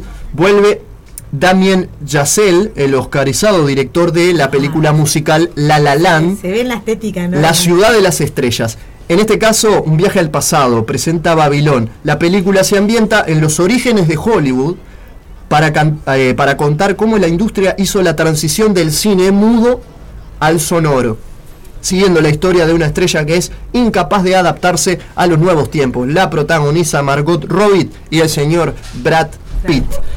Babylon se estrena el 20 20 de enero del 2023. Pasamos al cine asiático. Decision to Live. En este caso, el director Park Chan-wook, autor de algunas de las mejores películas eh, surcoreanas de todos los tiempos, vuelve a la gran pantalla con Decision to Live, que se llevó el premio a mejor dirección en el festival reciente de Cannes. La película sigue a Hae Jun, un veterano detective eh, que investiga la sospechosa muerte de un hombre en la cima de una montaña. En el centro del conflicto estará su relación con la mujer del difunto que hará tambalearse la investigación. No nos extrañaría que también esté nominada a, a las candidatas a mejor película internacional Ah. de los Oscar 2023. La doy ganadora, la doy ganadora. Hay gente que fanatizada con el cine, como hablábamos hoy del K-pop, bueno, Sí. el Sí, cine el asiático cine y las asiático, novelas coreanas que son más adictivas, dicen que las turcas. Yo no vi ninguna Yo por no las vi ninguna, dudas, Pero las películas surcoreanas me porque me costó dejar alguna esa adicción. Tar, pasamos a la próxima. Tar, con fecha de estreno 27 de enero del 2023. Acá una gran actriz, Kate Blanchett, estará a la cabeza entre las candidatas a mejor actriz, protagonista en los Oscars 2023, gracias a este papel que ya le valió la Copa Volpi en el Festival de Venecia. Dirigida por Todd Field, la película sigue a, los- a la mundialmente famosa directora de orquesta Lydia Tarr, si saben de música clásica seguramente Ah, saben de quién hablo, que está preparándose para grabar la sinfonía más importante de su carrera, con una hija adoptiva como principal apoyo. La protagonista deberá enfrentarse a todos los obstáculos que se le presentan en el camino ascendente a la gloria musical. Se dice que eh, Tar, eh, la directora, Eli- Lidia Tar, tuvo muchos problemas por su, su- por su género, ¿no? Por su identidad de género. Ah, Así que va por ahí también la, la trama. Almas en pena en Ishi- Inishiren o en Isherin sería la traducción en español. Esta se estrena el 3 de febrero del 2023. El director de la Oscarizada Tres Anuncios afuera, Martin McDonagh, vuelve a la carrera de los Oscar con una película entre la comedia y el drama ambientada en una isla de Irlanda. Me encanta el paisaje. Y el director no podría haber pedido a mejores protagonistas. Tiene al señor Colin Farrell Tremendo. y a Brendan Ah, Gleeson no, mirá es lo que es esto. también participante de Peaky Blinders, que encarnan un enfrentamiento entre amigos convertidos en enemigos. Colin Farrell, que hace bastante, que hace sí, una película, ¿no? La última fue Batman, hizo de hizo del pingüino en Batman y tuvo muy buenas críticas el señor Colin Farrell. A usted no le gustó. A mí me gustó el pingüino, no me gustó Batman. No me gustó la película. Esta película que se viene a continuación, Llaman a la puerta, se estrena el 3 de febrero de 2023 y no me refiero a la radio. Llaman a la puerta, uno de los pocos autores propios, reconocibles y arriesgados de Hollywood de hoy, el señor Night Shyamalan, volverá en 2023 con una nueva película original que buscará abrirse, la perrada como loca, para abrirse paso entre tanta franquicia, el director de Sexto Sentido y la reciente Tiempo se vuelve a sumergir en un thriller con un reparto formado por Dave Bautista, Jonathan Groff, Rupert Grint, Nicky Anuka Bird, Abby Quinn, entre otros. Y no me da más detalles, así que no les puedo decir de qué se viene, pero sabemos que el señor Night Shyamalan es un director que apuesta siempre a la psicología y a meterte en sus viajes mentales y Sí. suerte en pila. A la prueba No, está, no, puede está profundo el ¿No asunto. fue él también el que hizo la película del tigre que no me sale el nombre Sí. ahora? Sí. El viaje de Pi. Ah, El viaje de Pi. Ese, Ah. En donde- es un- Filosóficamente hablando, Ciudad Animal este año está inspirada en esa peli. Y recordemos también de vencer los miedos, ¿no? De vencer los miedos. Y también hizo la trilogía más rara de la historia, El Protegido, Ah, eso. Fragmentado Ah, y Glass. El protegido. No tenemos más nada que agregar al señor Shyamalan. The Fabelmans, una película que se estrena el 10 de febrero, una de las películas más esperadas también, la nueva película de Steven Spielberg y una de las más personales de su carrera. Acá el director utiliza sus memorias de la juventud y su amor por el cine para componer una historia protagonizada por Michael Williams y Paul Dano. La historia sigue a un niño llamado Sammy Fabelman que descubre un secreto y tendrá que lidiar con él a través del arte del cine. O sea que es como que Steven Spielberg cuenta su historia de joven Ah, a través de una película. Se ficciona ahí parte de su historia personal. Esta dura, La Niña de la Comunión, crítica religiosa fuerte. 10 de febrero del 2023. Para resguardarse y para, y para dar que hablar, Ikiru Films y A3 Media Cine traerán a la pantalla una película de terror española que hace referencia a una tradición religiosa fundamental en toda Europa y muchas partes de nuestro país, las iglesias evangélicas. Y también habla sobre la comunión. ¿Qué tema Qué ese? tema interesante. Dirigida por Víctor García y escrita por Alberto Marini, La Niña de la Comunión se ambienta en un pueblo en los años 80 donde una joven recién llegada vivirá una pesadilla real, protagonizada por la figura de una niña vestida de comunión. Woman Talking, una película que se estrenará el 17 de febrero. Se me dio miedo. Se sabe poco de ella, pero sí sabemos que dará que hablar porque Woman Talking es la nueva película de Sarah Polly, una interesante producción independiente que podría dar sorpresa en los premios Oscar con un elenco formado por Frances McDormand, Rooney Mara, Claire Fox, Ben Whishaw, Jesse Buckley y muchos más. Esta película sigue a un grupo de mujeres sometidas a todo tipo de abusos en una colonia religiosa aislada del mundo. Ya vimos una versión, de, me acuerdo, de La Colonia de, en Chile, con una Emma Watson y con el actor del Soldado del Invierno, que no me acuerdo el nombre, que está muy buena. Ah, sí. Eh, No me acuerdo. Colonia Libertad se llama esa película, muy, Colonia muy Libertad, interesante. sí. No, yo cuando lo presentaste, como dijiste que esta película era media dura, yo Ish. pensé, en la calle. No. Es lo único que le falta al señor hacer película. Ya no se está haciendo una película que no termina más. Eh, sí, ojalá fuera ficción. Se viene Marvel. Ant-Man Ay, dale. Quantumania es la secuela de Ant-Man y la avispa. La falopa. Vuelven para una tercera aventura en solitario con un, int- intrigante título que seguro que esconde muchos secretos del futuro del MCU. Porque Paul Rudd, tenemos a Paul Rudd de vuelta como Ant-Man, Evangeline Lilly como la avispa, Michelle Pfeiffer y Michael Douglas vuelven en Ant-Man Quantumania para interpretar a este cuarteto protagonista. Y ojo que se incorpora a la historia Jonathan Mayors, a quien vimos en la serie Loki en el papel de Kang, el Ah, sí, te conquistador. parece Kang, es verdad. El próximo gran villano, se dice, porque para mí no es, pero se rumorea, Sí. el próximo villano. ¿No viste, no viste la- el, el avance? Sí, Está la hija de. De Ant-Man. Que aparece también, que está ahí. y bueno, se dice que la próxima franquicia, la próxima saga de Marvel van a morir eh, personajes que queremos mucho. Yo no les los quiero asustar. El Imperio de la Luz, eh, en este caso, como otros directores de este año, Sam Mendes mira a su pasado familiar para componer El Imperio de la Luz, protagonizada por una extraordinaria Olivia Colman, gran actriz si las hay. La historia nos traslada a un pueblo costero del sur de Inglaterra en los años 80, donde los trabajadores de cine intentan lidiar con sus problemas personales y también con el auge de la ultraderecha en el Reino Unido. Guarda, ahí también. Ah, ya estuvimos adelantando en Santa que hay un auge de las de, De estas la ultra- cosas de, la- de eh. las supremacías y demás. Sí. Está ahí todo eso. Atenta con esta, porque esta, esta viene de fantasía también. Ay, qué lindo. Calabozos y dragones, o dragones y mazmorras en España. El honor entre ladrones se llama esta peli. Dragones y mazmorras. Dragones y mazmorras. Ya con esa voz yo El no puedo juego, pagar una entrada el juego, el juego Calabozo y Dragones, que recordemos salió en, en fines de los, o sea, en los años 80, se volvió furor. Eh, y ahora volvió gracias a la serie Stranger Things. Los gurises están comprando el juego para, para conocer un poco eh, este juego que jugar, tiene, que tiene años. Como el War. Jugué El War, pa. a juegos de Como, el War 2, como el Katana ahora tan Yo con popular. el No, igual los me, cas- me castigué, sí. me castigué. Eh, el, el bancario. juegos de rol y todo. Calabozos y Dragones, en este caso, el célebre juego se adapta al cine con No, un la- el. Ceci, sigo, continúo, perdón. Continúo eh, con un, eh, una, podría decirse que es como una secuela, porque ya hubo una película de Calabozos y Dragones en el año 2000, pero que no le fue nada bien. Y esta viene con un gran elenco y mucho presupuesto. Será la primera que veamos donde eh, estén todas las posibilidades para que sea una gran película. Llega a la pantalla eh, más allá de las sesiones de juegos de los niños de Stranger Things, acá vamos a encontrar a Chris Pine liderando un abultado reparto con Michelle Rodríguez, Racy Campash, Justice Smith, Hugh Grant, Sofía Lillis, otro actor que hace años que no lo veo, Hugh Grant, y muchos más. La dirige John Francis Daley y Jonathan Goldstein.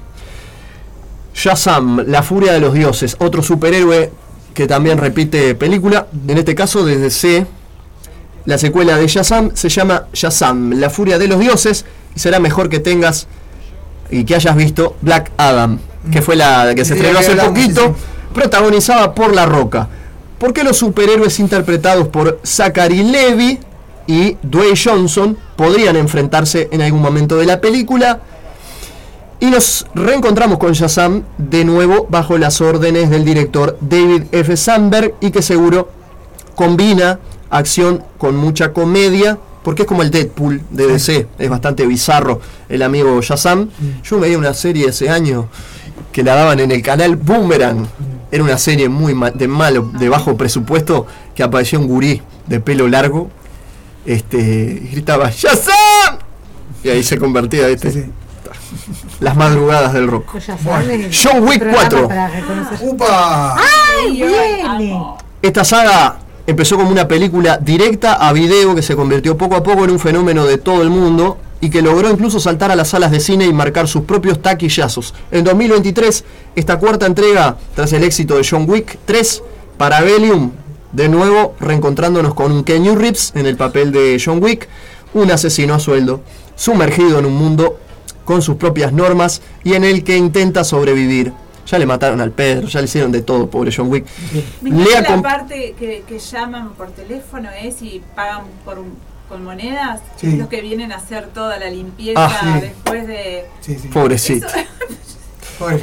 le acompañan en esta en esta saga le acompañan Rina Sawayama, la que no tengo el gusto, Bill Skarsgård, gran actor también, y Donnie Yen. Eh, ah, y un viejo conocido de Kenny Reeves, el señor Lawrence Fishburne, que interpretó a Morfeo en la saga de Matrix. Eh, eh, también está, aparece en Johnny Wick, la 3, aparece. Ahí está también. Me había olvidado. Eh, y no, hay otra cosa. esperemos que tenga el pelo largo ahí. Sí, sí. La foto da, da a entender que tiene el pelo largo. Tiene el pelo largo. Ah, bueno, su peluca, porque si hace poco estaba pelado, va a ser, capaz que, se rapó para hacer. capaz que sale capelo ahí. no, no, y sí, porque si se rapó para hacer este, la película esta. Sale peluca. ¿Cuál es la que hizo la.? No la vi. Es dura la vida, es dura la vida del actor, eh. Matrix se rapó. Se rapó, sí. Es dura la vida del actor en ese sentido, porque en realidad fue, si, bueno, tenés que interpretar un personaje que es así, o sea, tenés que asumir las características también del personaje. Gary Oldman, ya con eso te digo todo. Para mí es el tipo más fabuloso de toda la historia. Hizo de Churchill. Claro. ¿Me entendés? Maquillado, tuvo que aumentar como bueno, Christian Bale. Christian Bale en el maquinista, adelgazó casi y después, 45 kilos. Poco es tremendo. Eh. son, esas, cosas que, muchas veces no se ven, pero o sea, es parte, ¿no? Es parte, del, trabajo, ¿no? Gran trabajo. Está salado. La actuación. A lo que se exponen, ¿no? Ellos, ¿no? Uno dice, ay, qué lindo la vida, ¿no? Que llevan los grandes actores pero vos estás dispuesto a ponerte en, ese, en, esa, situación. Continúo porque me estoy extendiendo, me van a, me van a. Hoy no, porque no, creo que el, señor director me diga algo. Pero, por las dudas. Eh, Scream 6. Scream 6, a lo que le gusta el terror, la saga de Sé lo que hiciste el verano pasado. Vuelve el señor de la máscara de fantasma alargada. WhatsApp con eh, nuevo, nuevo elenco y tal, no me voy a centrar mucho porque realmente no, me gusta. Renfield, Renfield es una película que va a dar que hablar, se estrena el 14 de abril, vamos a tener a un Nicolas Cage haciendo de Conde Drácula. Mm. Ah, Esta película se centra en el clásico personaje de la novela de Bram Stoker, Renfield, un paciente de un manicomio, sufre delirios y alucinaciones y acaba siendo el sirviente más fiel de Drácula. Junto a Nicolas Cage veremos a Nicolas Holt como Renfield y está bravo este nombre, Laurisa, Auquafina y Ben Schwartz como secundarios. ¿Dice quién hace Drácula, no? No, Nicolas Cage. sí. claramente. Marvel de nuevo, Guardianes de la Galaxia volumen 3. Acá vuelve el equipo galáctico. Volverán para protagonizar esta tercera aventura después de haber aparecido brevemente en la película de Thor, Amor y Trueno. Los fans seguro que echaban de menos a Chris Pratt, Zoe Saldana, Dave Batista, Karen Gillian y las voces de Bradley Cooper como el mapache y Vin Diesel como el hombre árbol. Para confirmar sus aventuras en Guardianes de la Galaxia Volumen 3 eh, van a estar también dirigidos por el señor James Gunn con nuevos fichajes como los de Will Polter y María Bacalova. No me dice quiénes son los personajes nuevos. Yo creo que aparece eh, Adam Warlock. Se dice que aparece Adam Warlock, un muchacho que nació de un huevo. Muchas. Tremenda, sí. Fast. Eh, esta, esta no la puedo nombrar. Fast X. Rápido y Furioso 10. ¿Por qué? Tremendo. La franquicia no se para. No para, dice, y la familia se respeta. La franquicia no se para y Rápido y Furioso tampoco. La saga de acción estrena una décima entrega con los sospechosos habituales: Vin Diesel, Michelle Rodríguez, Natalie Emanuel Juncan, Tyrese Gibson, Luda Chris, el rapero Luda Chris y Charlize Theron. Vienen más de esto. Y vienen más, porque se le suman Brie Larson, Jason Momoa, Daniel Melchor y Rita Moreno, entre otros actores. Jason Momoa era de Mario. ¿Melchor es sé. el rey mago o no? Puede ser. Pero ya todo lo que tenga que ver con Rápido y Furioso a mí me no. tiene re podrido. Así que nada, suerte en pila. Hicieron una, una, una que no estaba ninguno. Se estrena. Para mí el mejor de Rápido y Furioso murió. Como, con, con Sí, otra sí, gente sí, y le pusieron rápido y furioso. Claro, sí, sí. Es tremendo. Es tremendo. Estaba Jason Stratman y, y otro y tal. Para mí el mejor actor de Rápido y Furioso era el que murió, Paul Walker, Claro, Paul pero Walker, bueno, yo qué sé. Tenemos esas cosas, ¿viste? Bueno, sigamos. La Sirenita, que ya lo mencionamos, remake de acción real de La Sirenita, una sirenita afro, afrodescendiente. sí. Se une a la larga lista de proyectos de Disney que Muy intentan, sí, que intentan, algunos con más acierto que otros, devolver la magia de los clásicos animados del estudio de Disney, en este caso de carne y hueso. La Sirenita inauguró la edad dorada noventera de Disney, tendrá una remake dirigida por Rob Marshall, protagonizado por Hale Bailey como Ariel y Melissa McCarthy como Úrsula, y con canciones originales de eh, el, el autor original de La Sirenita de los años 90, así que vamos a tener la canción del cangrejo y todo eso que estamos acostumbrados a ver. Escuchá, tuve la posibilidad Bajo ver el mar. Sí, sí, tuve la posibilidad de ver el, el, el Pinocho. En, an- anima- eh, no, no animada, o sea. No te gustó. No, me gustó la actuación de Tom Hanks, porque es Tom Hanks. Tom Hanks. Pero después está el resto. sí. El Pinocho. Es la, la, la historia de Pinocho. Disney está jugando con nuestra cabeza porque nos está haciendo ver las mismas películas que ya vimos. Cuando vos te encariñaste mucho, Con carne y hueso. En carne y hueso. la única que no pudieron hacer fue el Rey León. Y Bueno, tampoco es- me gustó ver, la versión es, nueva es del una Rey León. forma, es una forma de, de- de reinventar el reenganche. Claro, la industria invierte en estas cosas, Mm. claramente. Y mucha guita, Tincho. Mucha guita. Tom de. Seguimos con Marvel, Spider-Man cruzando el multiverso, en este caso una película animada, Spider-Man y un nuevo universo, parte 2, es el Spider-Man negro, protagonizado por Miles Morales, promete más aventuras animadas con el sello de Phil Lord y Christopher Miller, que se ganaron, es la primera película de Marvel en ganar un Oscar y fue animada, aunque recordemos que esta saga no pertenece al universo de Marvel oficial, también hemos visto cómo eh, nos llevan al multiverso, porque aparecieron todos los Spider-Man juntos, ¿te acordás? Y también podría hacerlo eh, en algún momento. Se dice que Miles Morales podría entrar al MCU. Nos metemos ahora con Indiana Jones. Ah, Spider-Man se estrena el 16 de junio. Invierno, seguimos en invierno. Indiana Jones 5. Acá vuelve Harrison Ford. Viejo. Dirigido por James Mangold. Están, están como locos los perros. Cuenta con el reparto de. No se asusten. Que no está Bobizón. Eh, con el reparto. eh, no quieren que hable de cine, ¿sí? aparentemente. No, no, no, le gusta la película. Claro, están aprobando. Ladridos de aprobación. Serían ladridos de Ahí hubo un aprobación. aullido de aplausos, se está complicando todo. Bueno, siga, siga, siga. Se complica, usted siga, usted siga. Intenso ladrido. Es un blanco. Eh, Eso no es blanco. Cuenta con el reparto de Matt Mikkelsen, Fu- a este muchacho no lo conozco, Fu- Phoebe Waller Bridge, Antonio Bandera. Antonio Bandera se suma a, Harrison- a Indiana Jones con Harrison Ford, Boyd de Holbrook, entre otros. Y promete que vuelve la nostalgia y aventuras ochenteras. Vamos a hablar de Va a una peli- venir ahí a caballo matando a todos. Para mí que viene el Eh, mariachi. ¿Te imaginas una pelea y entre, entre Indiana Jones y el mariachi? Él, él les gana a todos. Eh, Acordate que en, en una de las últimas de él eh, presentó al hijo. Sí. ¿Te acordás? Que también. le debe ganar a todos, a todos, a todos. La- leyenda de la calavera de cristal. Sí, sí, claro, sí, sí. La presentó al hijo. La dan en Canal 12 cuando no tienen programación. Ahí va, sí. Esta es una película conceptual también de animada, se llama Elemental, nuestra lista de las mejores películas. Habla sobre una película de Pixar que se estrena el 14 de julio.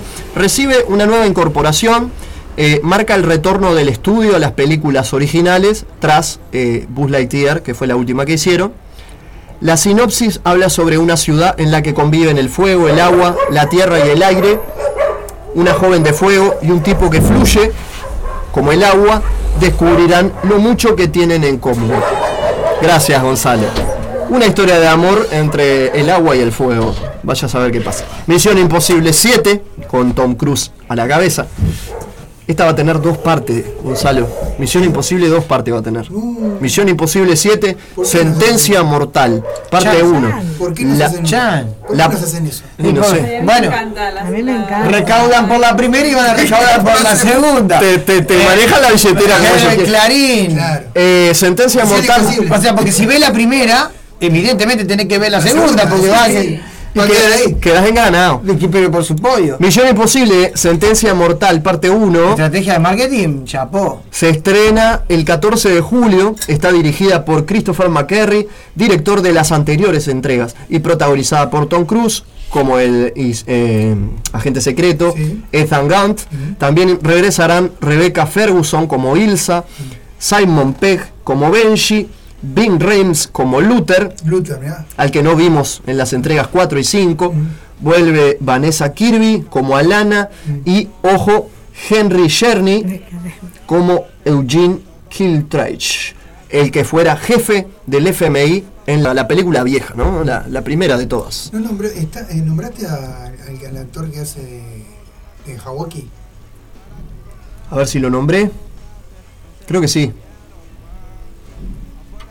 Rebecca Ferguson como Ilsa, Simon Pegg como Benji, Bing Rames como Luther, Vanessa Kirby como Alana. Y no, no está. No sabe, capaz que no sabemos todavía. No está. No, no. Hablamos de Barbie, que ya la mencioné en el arranque. 21 de julio se estrena. eh, no se estrenó el tráiler. eh, dirigida por Greta Gerwig.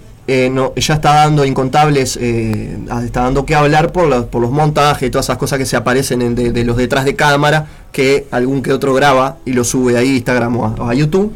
Y hay fotos de lo que se puede ver, en donde tenemos a Margot Robbie como Barbie y a Ryan Gosling como Ken. ¿Qué? No, El bar, la, o sea, la Barbie y el Ken humanizados. Claro, no hay duda de que esta película sobre la muñeca más famosa y más vendida de la historia de los juguetes eh, va a dar que hablar. No se ha develado la sinopsis. Margot dijo en un comunicado que promueve la confianza, la curiosidad y la comunicación durante la infancia. Ella empodera a los niños para imaginarse, para imaginarse a sí mismos en roles desde princesa hasta presidente. Bien. Cualquiera. un gran actor, si los hay, el señor Cillian Murphy de Peaky Blinders y de grandes películas, va a ser dirigido por Christopher Nolan en la película Oppenheimer y se estrena el 21 de julio. Oppenheimer es una película histórica sobre el hombre que creó la bomba atómica. El director de Tenet se basa en un libro ganador del premio Pulitzer sobre eh, eh, American Prometheus, The Triumph and Tragedy de Robert Oppenheimer. Recordemos que el hombre que creó la bomba atómica y que fue despreciado durante muchos años ¿no? de la historia. Ahora hay un montón. Más responsable Ahora que. Más responsable que-. ¿Quién fue? Yo siempre me hago la pregunta: ¿quién fue más responsable? ¿Oppenheimer o Einstein? Y- ¿El que la hizo o el que la ideó? 50-50. 50-50. Sí. Bueno, acá vamos a ver a, vamos a ver a Cillian Murphy, actor de Peaky Blinders, interpretando a este protagon- al protagonista. eh, lo vamos a, inter- a ver interpretando a Oppenheimer. Marvels, que es la secuela de Capitana Marvel, Sí. se estrena el 28 de julio. Ahí aparecen eh, Capitana Marvel y aparece la. Miss Marvel. Miss Marvel, la de la serie. Y una más. Aparece Mónica Rimbaud. Rambo, sí. Rambo, bien. Mónica Rambo. Me la, me la confundo todo el tiempo. Hablando del universo Marvel, hay otra película que llega del universo Marvel, pero no del MCU. No llega de la mano de Disney, sino que llega de la mano de Sony. Es eh, Craven, el cazador, enemigo de Spider-Man. Es cierto. Va a ser por Sony, se expande con esta película centrada en el personaje de los cómics de Stan Lee y Steve Ditko. Se une a la exploración de los villanos de El Hombre Arácnido, tras Venom y Morbius. Capaz que se está cocinando algo, no sabemos. Sí, en, en la última película, en la película de Morbius, en el final, no sé si usted lo vio. No lo, no lo cuentes. Bueno. No spoilees. No spoilees, No, si no lo viste, no no spoilees, no spoilees. Se está, claro, Ahí- esta ahí- película... Ahí hay como un avance. Ta, esta película se estrena en octubre, falta, del año que Ah, viene. Todavía tenemos Y para eh, reseñas. es el mejor cazador del mundo, ¿no? Se dispone a cazar a... eh, ¿Le viene bien? ¿Por plata? Te caza ¿Es lo que quiera. Él viene a ser como una especie de sicario, amante de los animales. Entonces tiene, tiene un parecido con Ricardo Ford. Yo le digo que es Ricardo Ay, Ford. yo lo estaba por decir, pero. Si no quería- Ricardito, si Ricardito... Yo ahora lo interrumpo de vuelta. En Ma- en Miami. Ahora me. Si Ricardito Ford Es estuviera igual, vivo, Con los pelos de león. Tenía- chicos. tenía que hacer de... Basta, chicos. de Craven. Otras películas que se estrenan ya para noviembre, estamos hablando de acá dentro de un año, la segunda parte de Dune, que tuvo muy Ah, buenas críticas, Esa me gustaba. eh, dirigida por David Lynch, Tremendo directo. balada de pájaros, cantores y serpientes, una saga nueva de los Juegos del Hambre, suerte en pila también, Otra más. Wonka, una sinopsis de, de lo que va a ser. La hi- historia biográfica de Willy Wonka, el hombre de la fábrica de chocolates, que recordemos fue... El está, personaje me parece ahí. ¿Eh? Perdón, me, me gustó la, me gustó el tipo que eligieron de persona. Sí, ya te digo que Paul King Ah, Paul King. es el actor eh, Perdona que te. que fue. ¿Sabes quién aparece acá? Rowan Atkinson, el señor Mr. Claro, Bean. Mr. Bean. Mr. Bean. Ah, pero ahí, viste, está. Esta es producción inglesa. Eh, yo les digo que esta película va, va a generar como un cariño con el personaje, porque ¿qué pasa? El personaje que interpretó Willy Wonka, Johnny Depp, todo lo tenemos muy grabado, pero Sí. fue está puesto entre los 10 personajes más turbios de la historia del cine, Sí, porque sí. muchos pedófilos se han sentido Identificado. identificados Sí, con sí, él. sí, ese gran problema eh, que tienen este psicológico, cosas que- porque ¿qué pasa? Willy Wonka crea chocolates y con el verso de los chocolates a- a- atrae a los niños. Entonces, nada, ha generado bastantes conflictos. El mundo está muy tomado, ya se lo, También. ustedes ya lo saben. Y otra cosa, eh, hay un actor que lo interpretó a Willy Wonka que todos lo, lo conocemos por un meme que está así, dice cuéntame más. Sí, sí. Ese es el gran actor Gene Wilder, que antes de su muerte hizo muchísimas películas el, el señor Gene Wilder. Una chica al rojo vivo. Exacto, de los 80. Gene Wilder eh, confesó muchos me- muchos meses antes de su muerte que eh, nunca se pudo sacar de la cabeza a Willy Wonka y que eso eh, lo atormentó hasta en su vida cotidiana Ah, tremendo. de gente que le mandaba cartas a su casa pidiéndole chocolates y todo eso. Bueno, No. desde hace años Claro, él fue el que, primero que interpretó. el primero que lo interpretó. sí. Eh, Aquaman 2, ya hablamos de Aquaman, se estrena en diciembre, no sabemos si va a estar la señora Amber Heard, que le debe más plata a, Ah, a Johnny Depp. Mientras él ha tenido un exitazo vendiendo sus este, cuadros. Sí. Que- Bueno, siempre hay, siempre hay tiempo para, reconstru- para reconstruirse, Sí, me ¿no? parece que está en ese proceso esa persona. Sí. ¿no? Exactamente. Este, creo que ahí ya él sabe bien que no que no le van a pagar nada, pero el hecho de que de que de alguna manera ese el caso de Amber Heard eh, y, y Johnny Depp es un caso emblemático de violencia doméstica, ¿no? Entonces Que se hizo muy popular. que se hizo popular y que también como Inmediato. hay di- diferentes discursos instalados que vos te tenés que posicionar este Dos. hay como cosas que del juicio que, que bueno está sale justo pero pero que en realidad no no sé para mí hubiese sido juicio anulado y hubiese estado Sí, bien. bien. pero Nada, esas son cosas hay que, hay que, hay que aclararlo siempre sí porque, porque está todo en todas las películas salta el tema viste que la puede ser cuestionada hasta los es- Simpsons puede aparecer en cualquier eh, momento. por esto, como estabas recién mostrando de esta película que de la, de la fábrica de chocolates que está ya que eh, hay gente que agarra está para todo cualquier o sea, hay que estar explicando lo obvio a veces. Cierro la lista, metí 34 películas en 20 Tremendo. minutos. Blanca Nieves, una remake también de Disney, con eh, la actriz Rachel Segler no, se la tengo de cara, pero no la saco de ninguna película.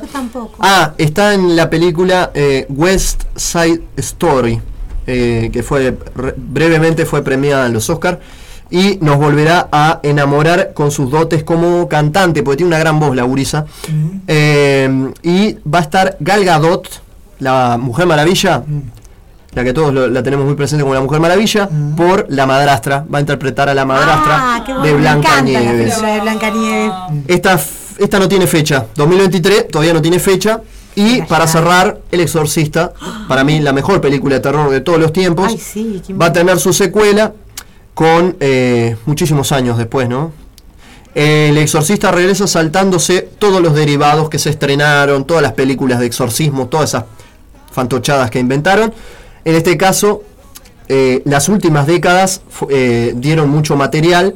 En este caso, la película del Exorcista 2 se centra en una historia directamente ligada al clásico de William Friedkin de los años 70.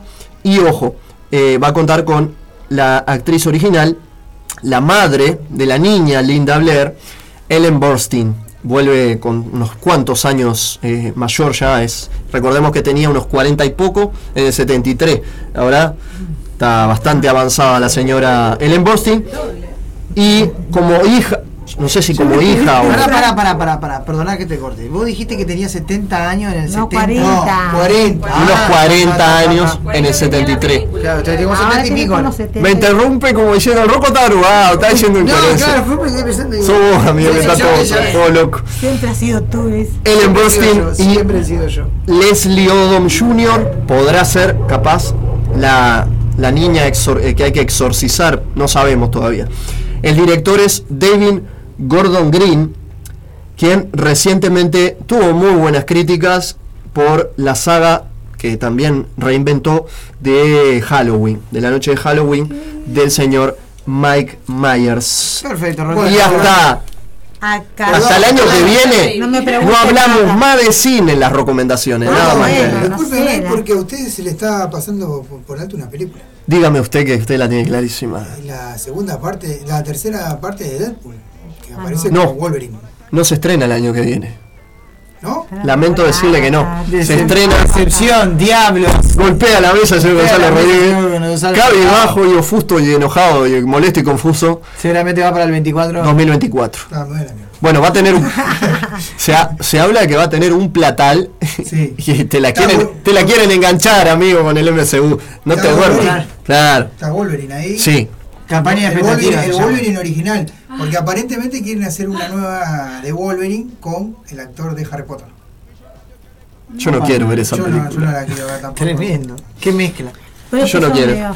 Hablando de música y hablando de otras cosas. ¿Con qué nos vamos, El sábado que viene. El sábado que viene. Aguante, aguanten un poquito, dijo Aldori. Eh, el sábado que viene eh, vamos a mm, repasar porque seguimos con los resúmenes. Ya recordemos que nos quedan cuatro programas. Bueno, el sábado que viene vamos a hacer en las recomendaciones, para mí, los mejores 20 discos de música del año, de cualquier parte y de cualquier. Perfecto, perfecto. Y la semana que viene, eh, los, los Bastados vamos a estar tocando en el Fenifest en 25 Bar La Teja. Bien vendido. Eh, Gracias. A partir, a partir de las 21, no, a partir, a partir de las 21 horas. Pero arranca a las 3 de la mañana hasta las 3 de la mañana. se, termina antes, entonces no. Eh, no, no, no, salimos de acá y nos vamos, nos vamos derecho, aparte estamos cerca, así que nada, yo traigo la guitarra para acá, así que nada. Yo quiero mandarle un saludo al penado, porque sinceramente el penado, la última vez que los vi en la edición de vos. La rompieron, la mandaron allá. Tremendo, tremendo. Con el pelo chirif, reinterpretando los textos y las canciones. No sé cómo estuvo. Tremendo, sí, lo vi, tremendo. Gente, eh, entrada 200 pesos, eh, 2 por 300, eh, anticipada. Así que va, cualquier cosa nos escriben y nosotros les, eh, les contactamos con redes sociales y auspiciante, chivo, saludo, lo que sí, quieran. Ya nos tenemos que ir porque, porque no, tenemos que ir, nos, estamos, estamos, muy pasados.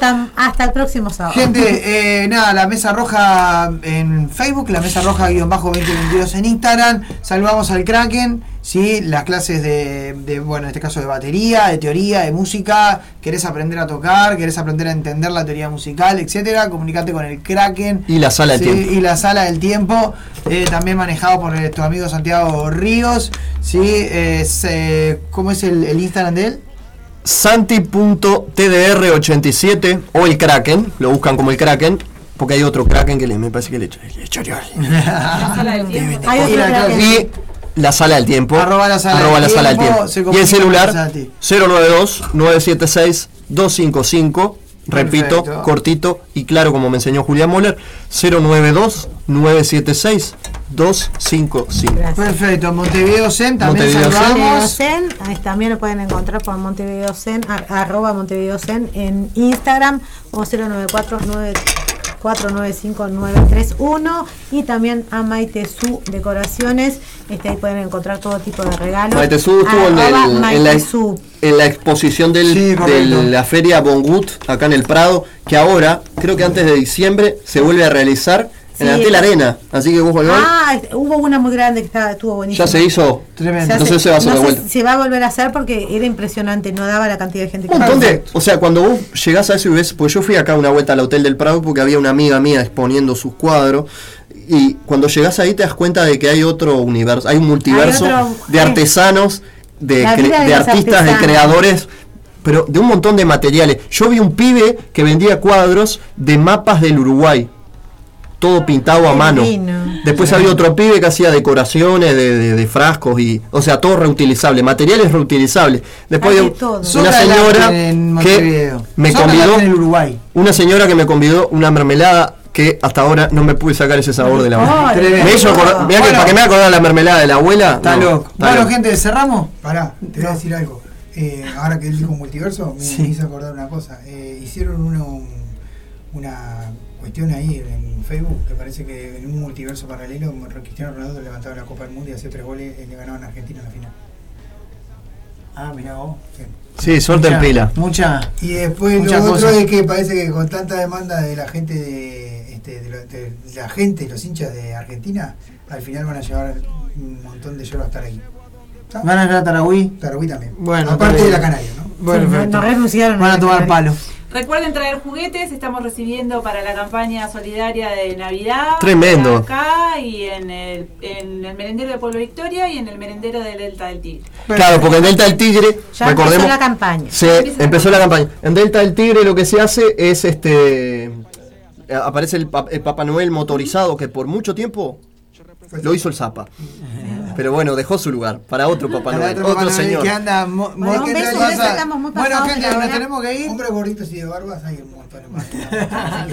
Le mandamos un beso grande al Zapa. Un Una Zapa, fuerza para el Zapa y esperemos tenerlo acá el sábado que viene. Nos escuchamos el sábado que viene porque la mesa roja no duerme. Descansa. Claro que sí. Nos escuchamos. Chao. Los quiero y me quedo roco.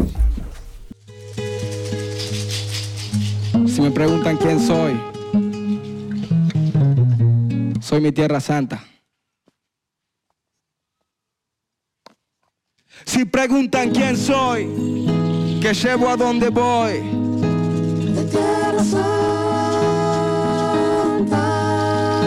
Soy de donde nací, donde me voy a morir.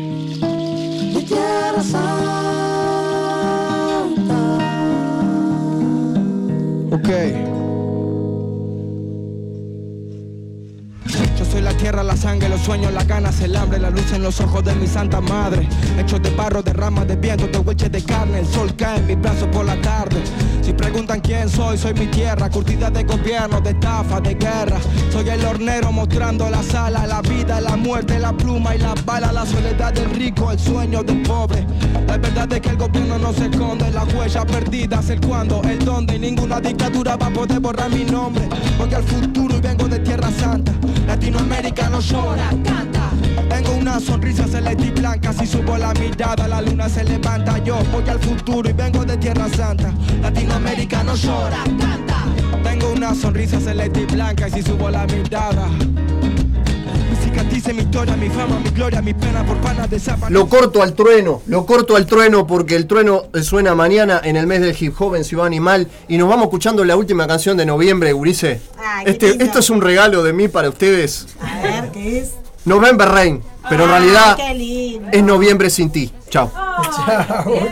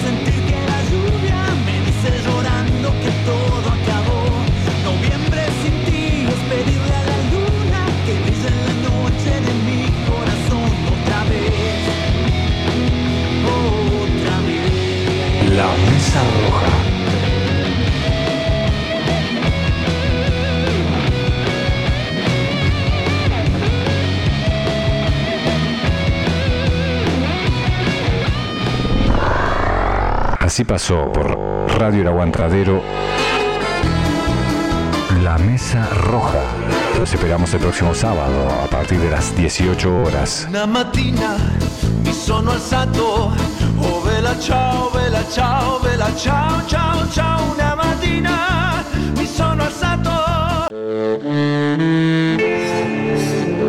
La Mesa Roja de mantel raído, del color de la tarde cuando languidecen arreboles destenidos, con aroma a recuerdos, a humeante café cargado, pasado, y tortillas de tiesto, moldeada a punto de caricias, de las manos que amasaron estrellas, tostadas a fuego lento, al... La mesa roja. Buenas noches. Besitos, besitos, chao, chao. La mesa roja.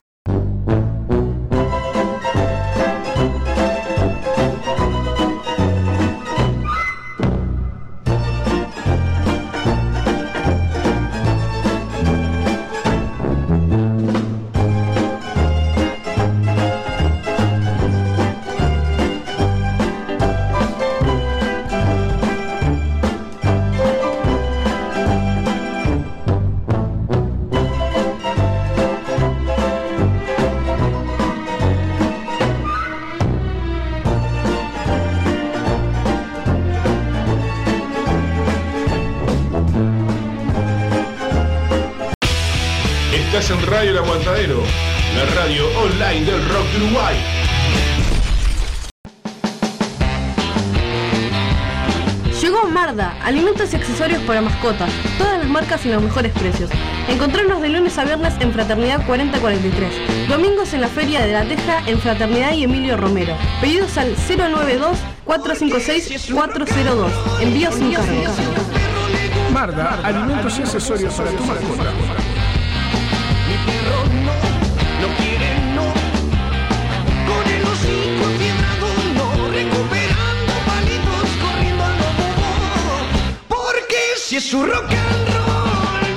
Estás en Radio El Aguantadero. Se viene el Santa Rock Metal Fest, sábado 12 de noviembre, en la sede del Club Atlético Santa Rosa. En vivo, La Sucia, Cuchilla Grande, La Tabaré, Pecho de Fierro. Y en sus 30 años de heavy metal, Rumbre. Santa Rock Metal Fest. Sábado 12 de noviembre. En la sede del Club Atlético Santa Rosa. Apoya Radio El Aguantadero. En sus 12 años resistiendo por el rock. El Asilo de la Bestia por primera vez en vivo presenta todas sus canciones en una noche de rock conceptual. Sábado 19 de noviembre en Espacio Midas, Rondoy, Uruguay a las 21 horas. Entradas en venta por accesofacil.com.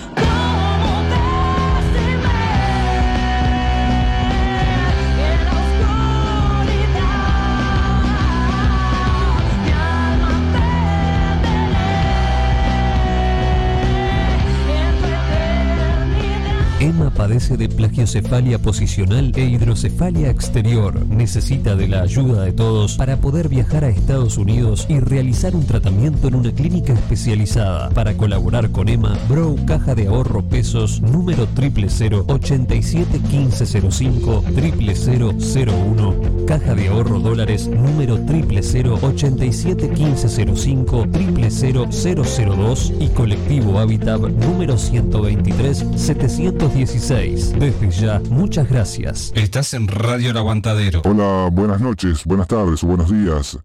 Estás escuchando Radio El Aguantadero todo el día. Graba tu demo y envíalo a elaguantaderovibra.gmail.com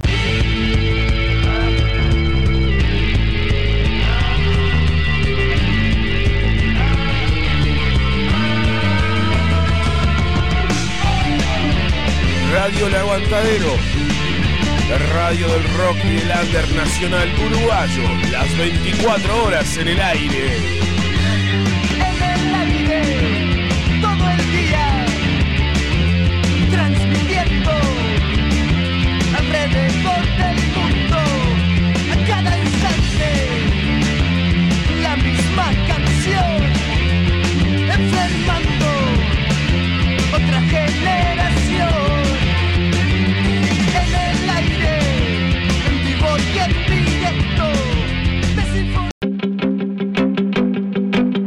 Cultura oficial sale a tu encuentro, pero al underground tenés que ir vos.